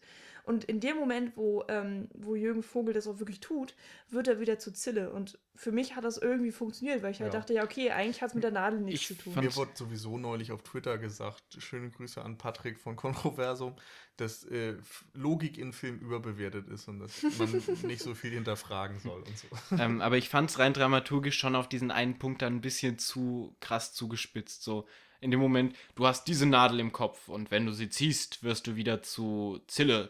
So, das ist für mich ein bisschen zu reingedrückt. Das hätte man ein bisschen subtiler machen können. Da bin ich schon mehr auf Nils Seite. Aber ich fand es umso geiler, wie das dann umgesetzt wurde, dass er die Nadel rauszieht. In dem Moment kriegst du den Flashback, wo du Der Flashback die, war cool. die Mhm. mega ähm, Hintergrundgeschichte erfährst und Ja. auf einmal ergibt alles Sinn. Ja. Wow. Ich fand im Ich Al- konnte auch irgendwo drüber hinwegsehen, aber es war schon ein Moment, in dem ich kurz dachte, "Ah, Ja, kann ich verstehen. Im Allgemeinen auf fand ich Fall die verstehen. Szenerie auch ein bisschen kritisch. Also dieser alte Mann, der da sitzt. Warum Den sitzt der da? Der ist unsinnig. Also den finde ich hätte. ja okay, warum hängt da ein pinker Delfin an der Wand? Ja, klar, das ist was anderes, aber dieser pinke Delfin hat, ist, sieht halt einfach geil aus und ist, passt so ein bisschen zu dieser Verschrobenheit des Dings. Aber, Aber zur Verschrobenheit von dieser Quacksalberin passt halt auch irgend so ein creepy alter Mann im Rollstuhl. der zwischendrin die Augen aufschlägt, ganz komisch auf die Leute guckt, anfängt zu zittern und so. Ich weiß es nicht, das war Ja. mir ein bisschen zu hingedeichselt, so ein Ich bisschen. kann verstehen, dass es zu viel war, aber ich meine, äh, Das wenn ihr jetzt hohem das ist äh, so, ein, so ein Ja, klar. optisches Gimmick und so, das funktioniert schon. Und Mhm. das ist ja irgendwie so. Es soll ja alles merkwürdig wirken. So, und okay, pass auf. Wir haben jetzt voll die krasse, krasse, ähm, der hat eine Krankheit. Aber die darf ich ihm nicht sagen, sonst wirkt das nicht. Du musst das mit deinem schlechten Deutsch nachher sagen, okay? Wenn er aufwacht, kommst du ins Zimmer und sagst ihm das. Das wird ein super Plan. Ach, ich weiß nicht. Hm, Ihr versteht okay. mein Problem so ein Ja, bisschen? ja, ja. Ja, aber da, da, ich weiß nicht. Ich finde, Ja. wir dürfen immer nichts hinterfragen und du hinterfragst dann sowas. Okay, ähm, Aber diese, das, ganz ehrlich, geht diese eine. ums Visuelle, Paul, nicht um die Story. komm der gleich rüber. Diese, ich, ich fand den alten Opa auch jetzt nicht so geil. Aber ich muss sagen, der hat ein unglaublich interessantes Gesicht. Also, ähm, Siehst du, visuell. das stimmt. Aber nicht so ein nein, ikonisches wie Jürgen Über, über diese eine doofe Figur kann ich dann auch wirklich. Ja, also die kann ich sehr gut ignorieren. Dafür fand ich dann zum Beispiel Georg. Äh, ah, verdammt, ich sagen. Friedrich! Ich schaff das noch. Äh, fand ich Georg Friedrich ähm, als Bösewicht eben auch umso geiler. Genau, in diesem Flashback äh, wird dann ja auch endlich mal ähm, die Beziehung von Jürgen Vogel zu den ganzen bösen Machenschaftlern Ja. ein bisschen Und klarer. vor allen Dingen wird es so ein bisschen erst klarer. Später eigentlich, ne? Aber für mich So wird richtig. erstmal in diesem Flashback klar, warum er sich diese Figur einfach einbildet und was dieser Nutzen Mhm. einfach Ja. für ihn rein psychologisch ist. Dass Ja. das irgendwie Sinn macht, dass er sich diese Figur einbildet. Mich hat es auch überrascht, dass es der Bruder ist. Irgendwie, ich weiß nicht, ich habe auch nicht wirklich viel drüber nachgedacht, wer denn Moritz bleibt treu jetzt ist. Ich dachte, es sei halt einfach so eine Personifizierung seines zweiten Ichs. Ja. Aber das ist dann wirklich, ähm, In dem Fall kannst du aber, glaube ich, auch nicht drauf kommen, weil es jetzt keine Anhaltspunkte Logik gibt. folgt. Also Ja. es ist nicht so, dass du sagen kannst, hey, klar ist das der Bruder, Mhm. denn es gibt ja die und die Hinweise. Oder ich weiß ja aus meiner Erfahrung, dass man eine zweite Persönlichkeit sich aufbaut, wenn man einen Bruder hatte, der gestorben ist oder so. Ja. Das sind eben so Sachen, da, da kannst du nicht drauf kommen. Aber es war trotzdem irgendwie schön gemacht. Es machte innerhalb von dieser Handlung Sinn. ja. Ja, also zumindest, dass, dass dieser dramatische Punkt, den man ja auch als Zuschauer als sehr dramatisch und als sehr einschneidend Ja, empfindet in diesem. Film, genau, sehr traumatisch, dass das auch sehr traumatisch für Zille in dem Moment ist, wo du denkst, ja, natürlich, dass es da irgendwie verarbeitet wird. Ich meine, das ist alles seine Schuld. Klar, Ja. dass er sich da irgendwie da versucht, was, einen Schutzmechanismus zu bauen. Ja, ich fand es äh, wirklich toll, wie das auch erklärt wurde, warum Zille auf einmal Erik wird. Ja. Weil in diesem Flashback auch gezeigt wird, ähm, dass Zille, ähm, der sich gerade in einer sehr problematischen Situation mit, äh, mit Keitel befindet und äh, fliehen will, mit seinem Bruder fliehen will und sie beschützen möchte, was da natürlich nicht funktioniert, ähm, sich schon eine neue Identität aufgebaut hat. Er zeigt den falschen Perso. Ähm, und ich habe keine Ahnung, was da drauf stand, weil es nicht in dem, in dem Close-Up gezeigt wurde. Aber ich bin mir ziemlich sicher, dass wenn man da anhält, da steht dann irgendwie Erik schieß mich tot auf seinem gefälschten Perso. Und das fand ich halt irgendwie total cool, dass es so mega einfach erklärt wurde, wie er sich dann, wie er auf die Idee kommt, sich eine neue Persönlichkeit in diesem Kuhkaufdorf dann da aufzubauen. Mhm. Und es, es funktioniert, es schließt alles ineinander. Auch, ähm, dass er dann wirklich so traumatisiert ist, dass er seine ganze Vergangenheit vergisst. Und auch Ja. vergisst, wie sein Bruder aussieht, weil ähm, früher im Film wird er von der Heilerin gefragt, ähm, kennen Sie diesen Mann oder, oder haben Sie ihn schon mal gesehen? Und er sagt, ja, es kommt mir vor wie in einem Traum. Und ja, eigentlich kenne ich ihn ja gar nicht. Und, und als Zuschauer nimmt man das hin, weil das kennt man auch selbst. Und ist dann nochmal umso überraschter, dass es dann wirklich der Bruder ist. Und es kann alles wirklich. Naja, also es ist werden. natürlich ein bisschen überspitzt alles, aber letztendlich ist es so, dass du denkst, also dass du keinen, keinen krassen Bruch siehst und denkst, nein, das ist doch völlig unlogisch jetzt. Ja. Ja. Also überspitzt würde ich auch noch nicht mal sagen, weil. Also ich, Ich weiß ja es nicht, wie also ich euch hab mal noch mit nie- Traumata beschäftigt habt oder Also so. wegen mir musste jetzt noch keiner sterben, weil ich so scheiße gehandelt habe. Nein. Weiß aber, ich, oder vielleicht doch. Also, wenn ihr gestorben seid wegen Paul, meldet euch. Ja. Aber es ist ja, es ist ja wirklich so, dass ähm, Opfer eines extremen Verbrechens ähm, die schlimmsten Amnesien erleiden. Mhm. Und Ja. ich finde, es spielt alles wunderschön zusammen und es ist richtig, richtig gut erklärt und dadurch wird der, für mich der Gesamtfilm einfach auch wirklich besser, weil ich das Gefühl habe, okay, es ist Ja. stringent durchgezogen. Was ich in diesen Szenen immer sehr schön finde, ist einfach nochmal dieses Spiel von Moritz Bleibtreu und Jürgen Vogel, weil sie diese Figuren ja quasi tauschen untereinander. Das passiert Ja. vorher schon mal in dem Moment, wo Jürgen Vogel sich die in diese Hypnose begibt und dann aufwacht und plötzlich nicht mehr Jürgen Vogel, sondern Moritz Bleibtreu ist, also sein altes Ego, Zille. Mhm. Ähm, wo er dann auch Nee, tatsächlich. Ja, also Henry in dem Fall, genau. Ja, ja. Ähm, wo er dann auch Gestiken und Mimiken einfach übernimmt, wo er dann mit diesem, dieses typische Lächeln von, von Henry, Mhm. was Jürgen Vogel dann auch macht, wo ich denke, ja, das ist ziemlich geil, Ja. so damit gespielt wird. Jetzt bind mich los, du blöde Fotze. Ja, genau. Ja. Und das, das wirkt auch einfach sehr cool. Und in dem Moment, wo er dann in diesem Flashback ist, wo diese Figur quasi umgedreht ist, also diese Konstellation umgedreht ist, wirkt es auch sehr, also wirkt es sehr homogen trotz Ja. allem. Und dass diese Umstellung für die Zuschauer, für den Zuschauer, finde ich einfach sehr, sehr schön gelungen, dass das Ja. Moritz Bleibtreu dann plötzlich der Nette Mhm. ist und Jürgen Vogel das Arschloch in dem Moment. Ähm, ich habe sogar cool. teilweise am Anfang des Films, also wenn Erik, ja, wenn Erik noch Erik zu sein versucht, ähm, hatte ich wirklich oft manchmal das Gefühl, hm, okay, irgendwie habe ich bei Jürgen Vogel gerade das Gefühl, das ist, das ist alles nicht so rund, wie, wie er Schauspieler. Ich Mhm. meine jetzt wirklich Jürgen Vogel als Schauspieler. Ähm, ich hatte manchmal das Gefühl, okay, er scheint sich nicht wohlzufühlen. Zu aufgesetzt Und dann Ich teilweise. weiß nicht, ob es jetzt tatsächlich so gemacht, gewollt ist, dass, dass sozusagen Erik genauso geschauspielert geworden, worden ist von Jürgen Vogel. Also, dass es von vornherein so gewollt war, dass man Jürgen Vogel als Schauspieler die Person Erik nicht abnimmt, weil es ja eben nicht die richtige Persönlichkeit ist. Und später, wenn, wenn Jürgen Vogel dann nicht mehr den netten Erik spielt, sondern den harten Zille, ähm, kommt es für mich besser rüber. Und es ergibt natürlich im Film Sinn, aber ich kann nicht sagen, ob so geplant war. Also ich gehe davon aus, dass es so geplant war. Das siehst du allein schon an dieser Figur, die Jürgen Vogel ja ist. Er hat halt diese Tattoos, ist so mit Öl verdreckt und ist da in so einer Werkstatt und mimt dann so diesen netten, lieben Vater, der dann so mit seinen harten Tattoos, aber er ist eigentlich ganz lieb und spielt mit den Hasen und so. Das ja, ist aber das ja finde ich bescheuert, weil mein Vater hat auch harte Tattoos und ist der liebste Kerl auf der Welt. Also so, nein, nein, mit, mit diesen Stereotypen mag ich einfach überhaupt nicht. Nee, Ich mag na- da gar nicht drüber nachdenken. Aber, aber, aber es ist nun mal so, dass es in so einem Film nicht ohne Grund eingeführt wird. Also so ein Film ist ja auch immer noch ein fiktives Ding und, und nicht mit realen Figuren. Also wenn du jetzt sagst, ja, mein aber ich Vater finde, ist so. du kannst vor allen Dingen hier nicht damit argumentieren, weil wir schon öfters gesagt haben, dass der Film gegen Stereotype arbeitet. Ja, natürlich. Aber das ist ja auch am Anfang. Also ich finde, allein durch dieses, diese beiden gegengesetzten Bilder wird erstmal so eine kleine ähm, Dissonanz aufgebaut. Dadurch, dass, dass Jürgen Vogel so, so lieb und nett ist und er aber mit seinem Rabauken oder was steht auf seinem Halunke. Arm? Halunke. Halunke, mit seinem Halunken-Tattoo und so und, und irgendwie so diesen typischen Schlägertypen irgendwie ausschaut in dem Moment. Also gerade in dieser ersten Szene, wo er dann da so ranwerket oder so, würde ich schon sagen, dass es vielleicht auch daher kommt, dass es so ein bisschen ja falsch wirkt. Was ich ja dann auch. Hm. Also ich habe gelacht, als ich dann dachte, ja klar, der mit seinem Halunken äh, ähm, Tattoo und dann so ein netter lieber Vater. Ich habe es jetzt auch nicht als, nein, das ist voll unlogisch, dass der ein netter lieber Vater ist, sondern es ist irgendwo schon so ein bisschen logisch, natürlich, also auch nachvollziehbar, aber zwischendrin fragst du dich halt schon so, okay, der war halt in seiner Jugend wahrscheinlich so, du fragst dich schon, was ist in der Jugend von dieser Figur passiert, dass sie Hm. so mit dem Tattoo ankam und so und dann diese Werkstatt aufgebaut hat und so.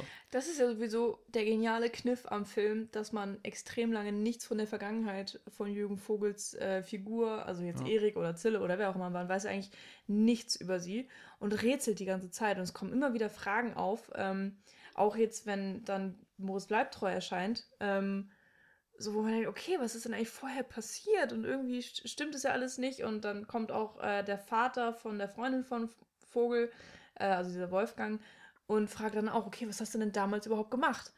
Und ständig wird der Zuschauer indirekt adressiert und man stellt sich innerlich selbst die Frage, was war denn da eigentlich?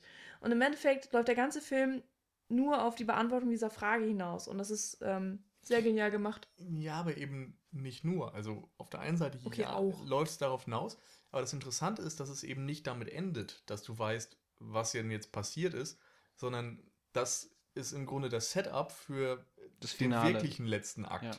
Ja. Mhm. Ähm, denn da hast du auf einmal alle Infos, du weißt, wer er war, aber du weißt nicht mehr, wer er ist. Denn ähm, er vereint dann auf einmal so Das viele stimmt. unterschiedliche Sachen in sich. Genau. Er hat eben seine Vergangenheit als Zille in sich und er hat gleichzeitig seine, weiß ich nicht, zwei Jahre oder so als äh, Erik in sich und er hat diese ganzen, ne, se- seine ganze Identität auf einmal wieder erlangt. Und ähm, man fragt sich dann, was möchte er denn? Denn er fordert ja dann von Keitel, dass äh, die, was will er noch? Er will dann den Laden irgendwie übernehmen und ähm, prügelt da alle zusammen. Ja, genau. Und man fragt sich, okay, will er jetzt wirklich den Laden übernehmen? Ja. Ist das jetzt nur eine Masche, die er sich da gerade Genau. auflegt? Genau, das stimmt Was schon. eben auch Keitel hinterfragt, dass er sagt, hey, du, du willst mich doch, nee Quatsch, du willst doch gar nicht ähm, die Frau töten oder so, du willst die doch retten und du tust doch jetzt nur so, als wäre sie dir Mhm. unwichtig. An der Stelle muss ich noch kurz sagen, fand ich es auch ein bisschen schade, dass dieser Kampf da nicht ausgeführt wurde. Das hätte ich richtig gerne gesehen, wie er da Hm, die Leute zerkloppt. Welcher Hä? Kampf? Also Jürgen Vogel gegen diese zehn Türsteher. Aber Ich das glaub, wurde doch gezeigt, weil die Hälfte, Ja, die der, die dann Hälfte der Leute, ja. ja, das ist eben das Ding. Die, Aber- ja. aber Die Szene Ja, an sich war schon geil, wie Ja, diese die Tür aufgeht mit dem Nebel und er dann da so Oh. diese Ja. Silhouetten. aber das war so dieses Setup und dann Ja. kam es halt nicht aber, zum richtigen. aber es, Das ist es Jammern auf musste hohem Niveau. so kommen. ja, aber Nee, ich hätte es gern gesehen. Das kann ich verstehen. Das hatte ich auch. Ich habe was komplett anderes erwartet. Aber ich dachte, stimmt, es kann eigentlich nur so enden, weil die, die Hälfte, nein, also die, die zehn Leute, die vor der Klotür stehen und warten, die eine Hälfte ist ja die Zigeunermenschen, die dann die andere Hälfte der Heaven Bodyguards irgendwie Der erschießen. Keitelmänner. Ja. Genau, der Quasi. kalte Männer. Und es ist tatsächlich von vornherein ja auch geplant gewesen. Das ist mir dann, Ja. dann wieder ins Gedächtnis gefallen, dass ich dachte, ah ja, stimmt, da, es gab ja einen Plan zu Aber- dieser ganzen Geschichte. Aber ich hätte es gern gesehen. Aber ja, es wird Ja, halt auch so hinge hingearbeitet, dass er dann meint, okay, er ist da in der Toilette eingesperrt. Wie viele Männer haben wir? 15. F äh, nee, zehn oder so. Wir brauchen noch zehn mehr. Wo du halt denkst, boah, das muss der motherfucking Badass sein. Und der haut jetzt allen so in die und dann kommt Fresse. dieses mit Nebel Ja, und die Tür öffnet Aber ich sich fand den Kampf Plan. im Klo mit diesem einzelnen Irokesenkerl schon echt cool. Und darum Ich wollte fand ich den sehen, so gut. wie der nicht nur gegen einen Irokesen Okay, okay. sondern gegen Soft. zehn. Okay. So viel zum Reden. Aber gut. Jedenfalls fand ich dann dieses Ende total interessant, wo Ja. du dann dich gefragt hast, was ist denn er jetzt? So, ist er wirklich komplett wieder Zille, nachdem er diesen, diese Nadel aus seinem Kopf gezogen hat? Mhm. Oder ist er eben doch zum Teil Erik? Oder was ist er? Und diese Fragen werden ja dann auch im Grunde auf eine Art beantwortet. Es ergibt sich trotzdem so ein kleines Problem für mich, ähm, allein in der Tatsache, dass er ja, also, er hat ja angeblich diese, dieses Ganze jetzt wohl verarbeitet, so ein bisschen. Ähm, das läuft für mich widersinnig mit der Nadel, die er zieht, weil die Nadel für mich nochmal so was Externes ist und nicht so was Internes, dass er irgendwie so sagt, okay, ich habe das jetzt alles für mich verarbeitet, ich habe meine Vergangenheit jetzt verarbeitet. In dem Moment, wo er die Nadel zieht, ist er ja wieder mit der Vergangenheit und am Verarbeiten und so. Ähm, vielleicht als, ne, das, dadurch ist die Nadel mir zu extern für einen internen Prozess, der dann eigentlich hervorgerufen wird. Es ist Das sehr ist spät, halt ich habe gerade auch sehr starke einfach. Probleme, genau.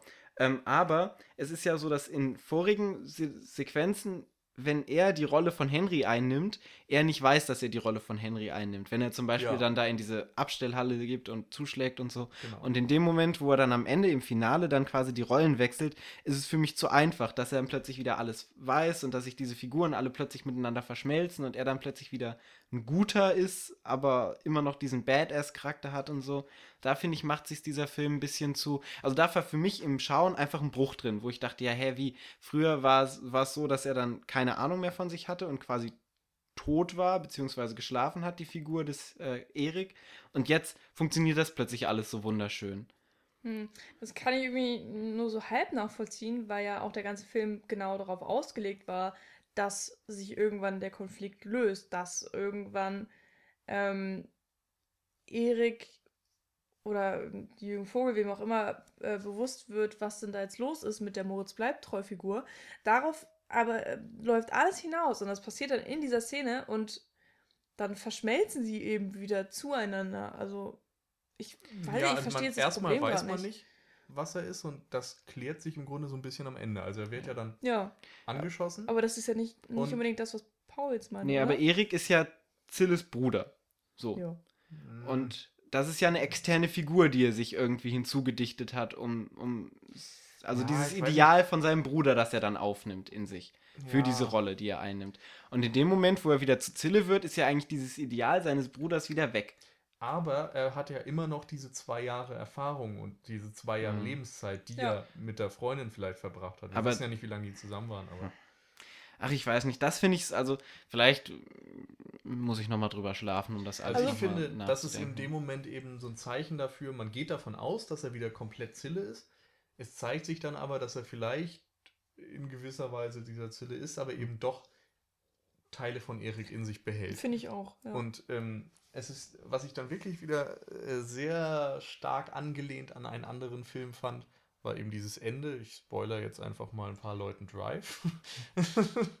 Denn ähm, als er dann angeschossen mit den anderen weglief, also mit äh, seiner Freundin, mit der Tochter, mit dem Vater und dann da liegen bleibt und sich diese Tür so schließt, Ja, das war sehr einfach, symbolisch, ja. Ja, genau, das ist einfach eins zu eins Drive. Und auch wieder diese, dieser Gegensatz cool zu dem Langfahren vor, vor am Anfang des Films auf diesen Feldern und dann in diesem abgeschotteten Gang, in diesem kalten, kühlen Mhm. Gang, wo er dann da liegt.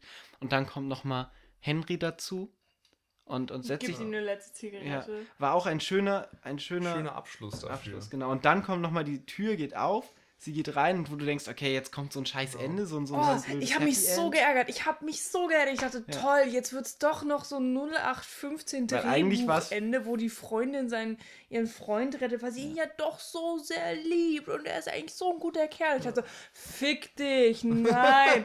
und dann ist es ein Traum. Und ich dachte, ja, der Film hat alles richtig gemacht. Ja, Das ist eigentlich sehr cool, geschickt, damit zu spielen. Er hat einmal dann dieses, ähm, diese Vergebung von ähm, Zilles Bruder ja. gezeigt und dass die da, dass er sich quasi im Tod versöhnt hat, auch wenn das natürlich irgendwo nicht möglich ist, weil Ja. die Figur natürlich tot ist. Ähm, und gleichzeitig noch dieser Hoffnungsschimmer im Angesicht des Todes. Auch so ein Ding, was Ja, ähm, ja, in vielen Filmen vorgekommen ist. Gerade zuletzt, wo wir über Carlitos Way gere- Ja. geredet haben, da ist es irgendwie mit drin und ja, man, man kennt so viel. Ja, aber Ja, in dem Moment, wo dieser, wo dieser Backflash kam von dieser ganzen Vergangenheit, war eigentlich für mich auch klar, dass er sterben muss am Ende. Weil mit so einer Sünde, quasi mit so einer, mit so einer Tat, die er begangen hat, kann er nichts anderes machen, kann der Film es nicht anders tun, als ihn am Ende sterben zu lassen für diese Tat. Wobei der Film eben vielen Stereotypen aus dem Weg gegangen ist, darum war ich mir nicht ganz sicher. Aber so rein Ja. nach den normalen Filmregeln Ja. du natürlich recht. also ich wusste es auch wirklich nicht genau, äh, was denn jetzt mit Jürgen Vogel passiert und ähm, war, glaube ich, auch nicht auf diesen Gewaltgrad des Films ähm, vorbereitet. Also ähm, der hat mich überrascht und auch wirklich äh, nur positiv. Ähm, Gewalt. Das, das, ja, das hört sich Ja. sehr falsch an, glaube ich. Geil. Pinke Delfine! Unglaublich. Der Film hat alles.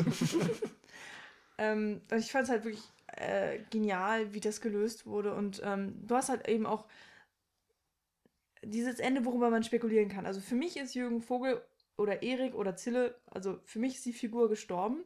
Es gibt Für mich ist die Gefühlgut gestorben.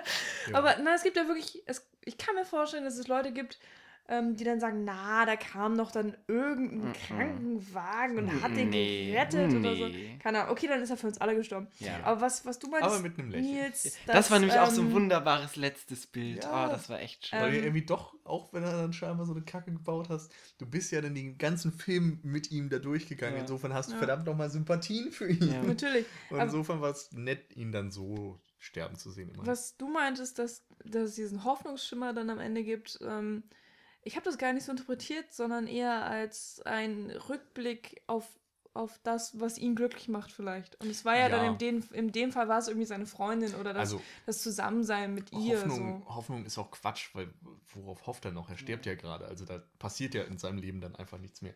Aber also dieses ist so das- positive das Gute dieses, Was wäre, Leben- wenn, quasi. dass man eben nicht Ja. mit Angst vor dem Tod stirbt oder dass man mit ähm, Verzweiflung stirbt über die schlimmen Taten, die man gemacht hat, sondern dass man stirbt in dem Gefühl, so hey, da ist jemand, der kümmert sich um mich. So, oder was auch immer. Das vielleicht auch nicht mal so ein greifbares Gefühl, aber einfach, dass man eben mit einem Lächeln sterben kann. Ja. Das meine ich eigentlich.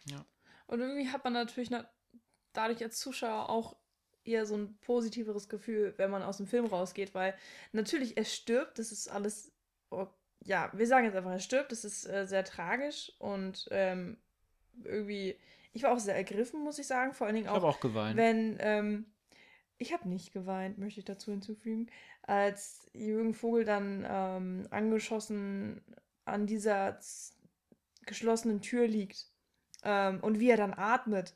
Ich weiß ich nicht, ich habe das noch nie so authentisch gefunden, wie in diesem Moment, dass jemand wirklich Schmerzen hat und kurz davor ist, irgendwie äh, zu kollabieren oder was auch immer, wie bei der ähm, Performance eben von, von Jürgen Vogel. Das hat er einfach unglaublich gut gemacht. Keine Ahnung, wie er auf diese Idee gekommen ist, so zu atmen. Wie kam er auf diese Idee zu atmen? Nein, ja, pff, keine Ja. Ahnung.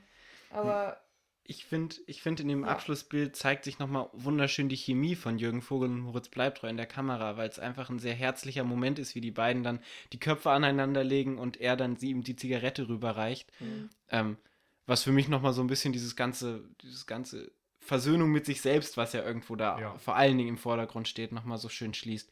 Und dadurch so einen bittersüßen, tragischen, also es ist ja quasi ein Happy End im Traurigen. So für, also Boah. es hat halt beide, beide Aspekte so in sich vereint und das macht der Ja. Film sehr schön geschickt, dass du halt auf einmal äh, trotzdem traurig bist, weil du siehst, was er alles verliert, aber dass du auch siehst, was er gewinnt in dieser Se Sequenz. Ja. er ist ja irgendwie ein besserer Mensch geworden. Also, oder jedenfalls wird man mit dem Gefühl aus dem Film gelassen, von wegen, äh, eigentlich ist er ja doch mittlerweile sehr viel Erik und äh, klar, äh, seine Vergangenheit Zille ist immer noch ein Teil von ihm, aber er hat es in dieser Szene wenigstens zum Guten genutzt. ja, Ähm, was natürlich mit sehr viel Schlechtem auch zusammenhängt. Er hat ja trotzdem noch Menschen umgebracht. Aber klar. Ja. Aber so ein Stück weit Vergebung Genau. ist vielleicht drin. So, sind wir zum Ende gekommen. Im Im wahrsten Sinne des wahrsten Wortes. Sinne des Wortes. wieder. Ähm, dann machen wir noch eine Fazitrunde. jo, Und an. dann verabschieden wir uns. Gut, dann fange ich an. Ähm, der Film hat zwei Sachen, mit denen er mich sofort gecatcht hat: Slow Motions und geile Musik. Aber es gab sehr wenige Slow Motion. Es gab sehr viele Slow Motions. Der Film hat Das sehr, sehr viele Slow aufgefallen. Ja, gut, ich achte halt immer Am sehr auf Slow Ende Motions. sehr viele. Er hat auch am Anfang sehr viele Slow Ich Motions, mich wenn. jetzt an den Bus am Anfang. Ja, am Anfang dieser Bus und dann immer diese Sequenzen, dann, wenn sie auf dem Spielplatz ist und er so traurig ist. Ähm, und dann, wenn sie auf dem Spielplatz spielt, zum Beispiel, und das Sand siebt und die Leute mit dem Fußball spielen, Ich glaube tatsächlich, die, die. Klo-Szene war auch eine Slow Motion. Wenn die Kamera so nach links fährt, ist es Ja, sehr. das kann sein. Also der. Film hat extrem viele Slow Motions. Wenn man da mal drauf achtet, dann Okay. fällt einem das auf. Wo dann auch der Sound runtergepegelt wird und alles wie durch so einen Schleier wahrgenommen wird. Mhm. Ähm, passiert sehr viel. Ähm, Okay, damit hat er dich ja. gecatcht und. Visuell wunder, wunderschön. Story ist nicht dumm. Er verkackt nicht an der Story. Ähm, richtig, richtig guter deutscher Film, den man sich angucken sollte. Und ich finde es schade, dass so wenig Leute im, Publik im Publikum saßen und dass der derzeit an den Kinokassen auch nicht so der aber wir Burner waren ist. jetzt auch dienstags im Kino. Also ja. da erwarte ich keine 300 Menschen im Kino. das sein. Kinotag eigentlich, glaube ich. glaube, es war Kinotag. Keine Ahnung, aber das, das Schlimmste ist überhaupt, dass wir fast Aber im kleinsten Saal Schaut saßen. euch Stereo an. Lohnt sich wirklich.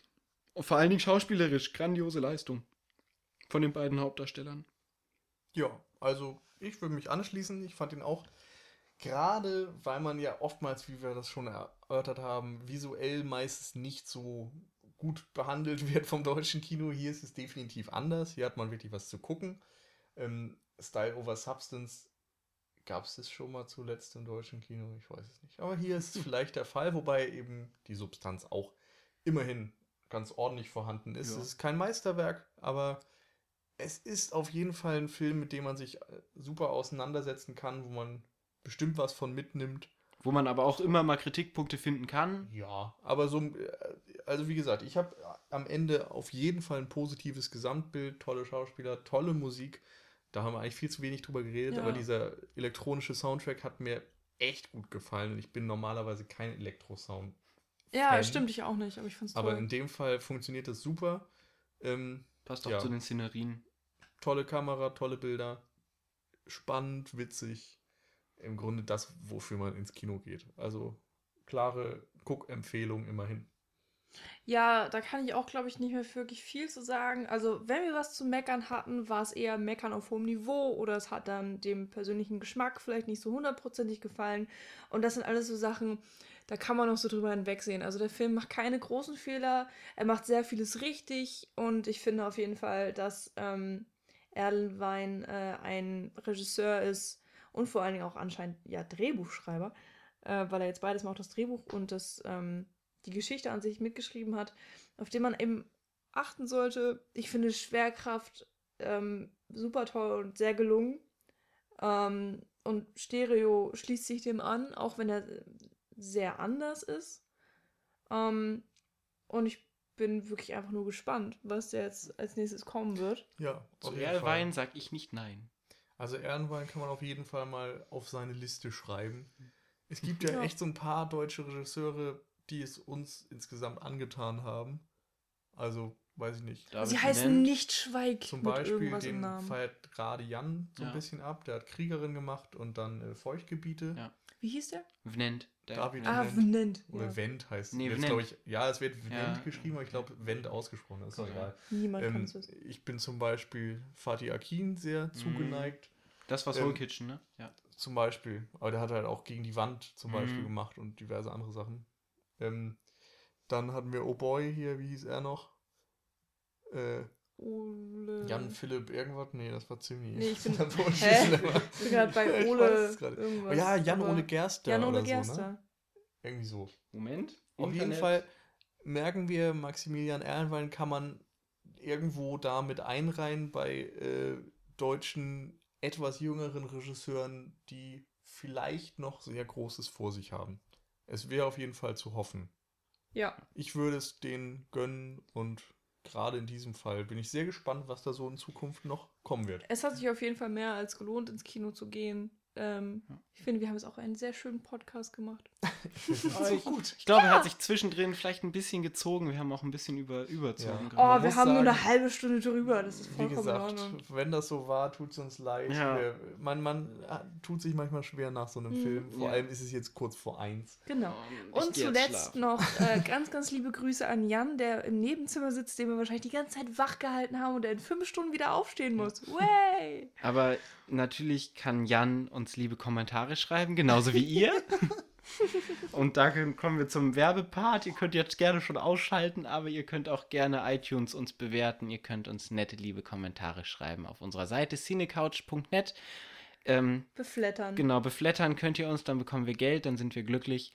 Und genau, wir haben auch schon viele, wir bekommen in letzter Zeit immer unglaublich viele liebe Kommentare, so im Wochenrhythmus. Das ist Ja. toll, macht weiter damit. Wir, wir schweben durch die Gegend in letzter Zeit, wie auf Wolke 7. Damit können wir noch schöner schlafen nach Ja. so einem langen Podcast. Jetzt trinken wir alle noch ein Glas Wein und gehen Nein, ins Bett. ich gehe einfach nur schlafen. Ja, Paul trinkt ein Glas Robbie Bubble. Ja, genau. Dann Okay. hoffen wir, hatten, hattet ihr viel Spaß mit äh, Stereo, wenn ihr drin wart, werdet viel Spaß mit Stereo haben, wenn ihr noch reingeht und hattet viel Spaß mit dem Podcast und verabschieden uns bis nächste Woche. Macht es gut. Tschüss. Tschüss. Thank you.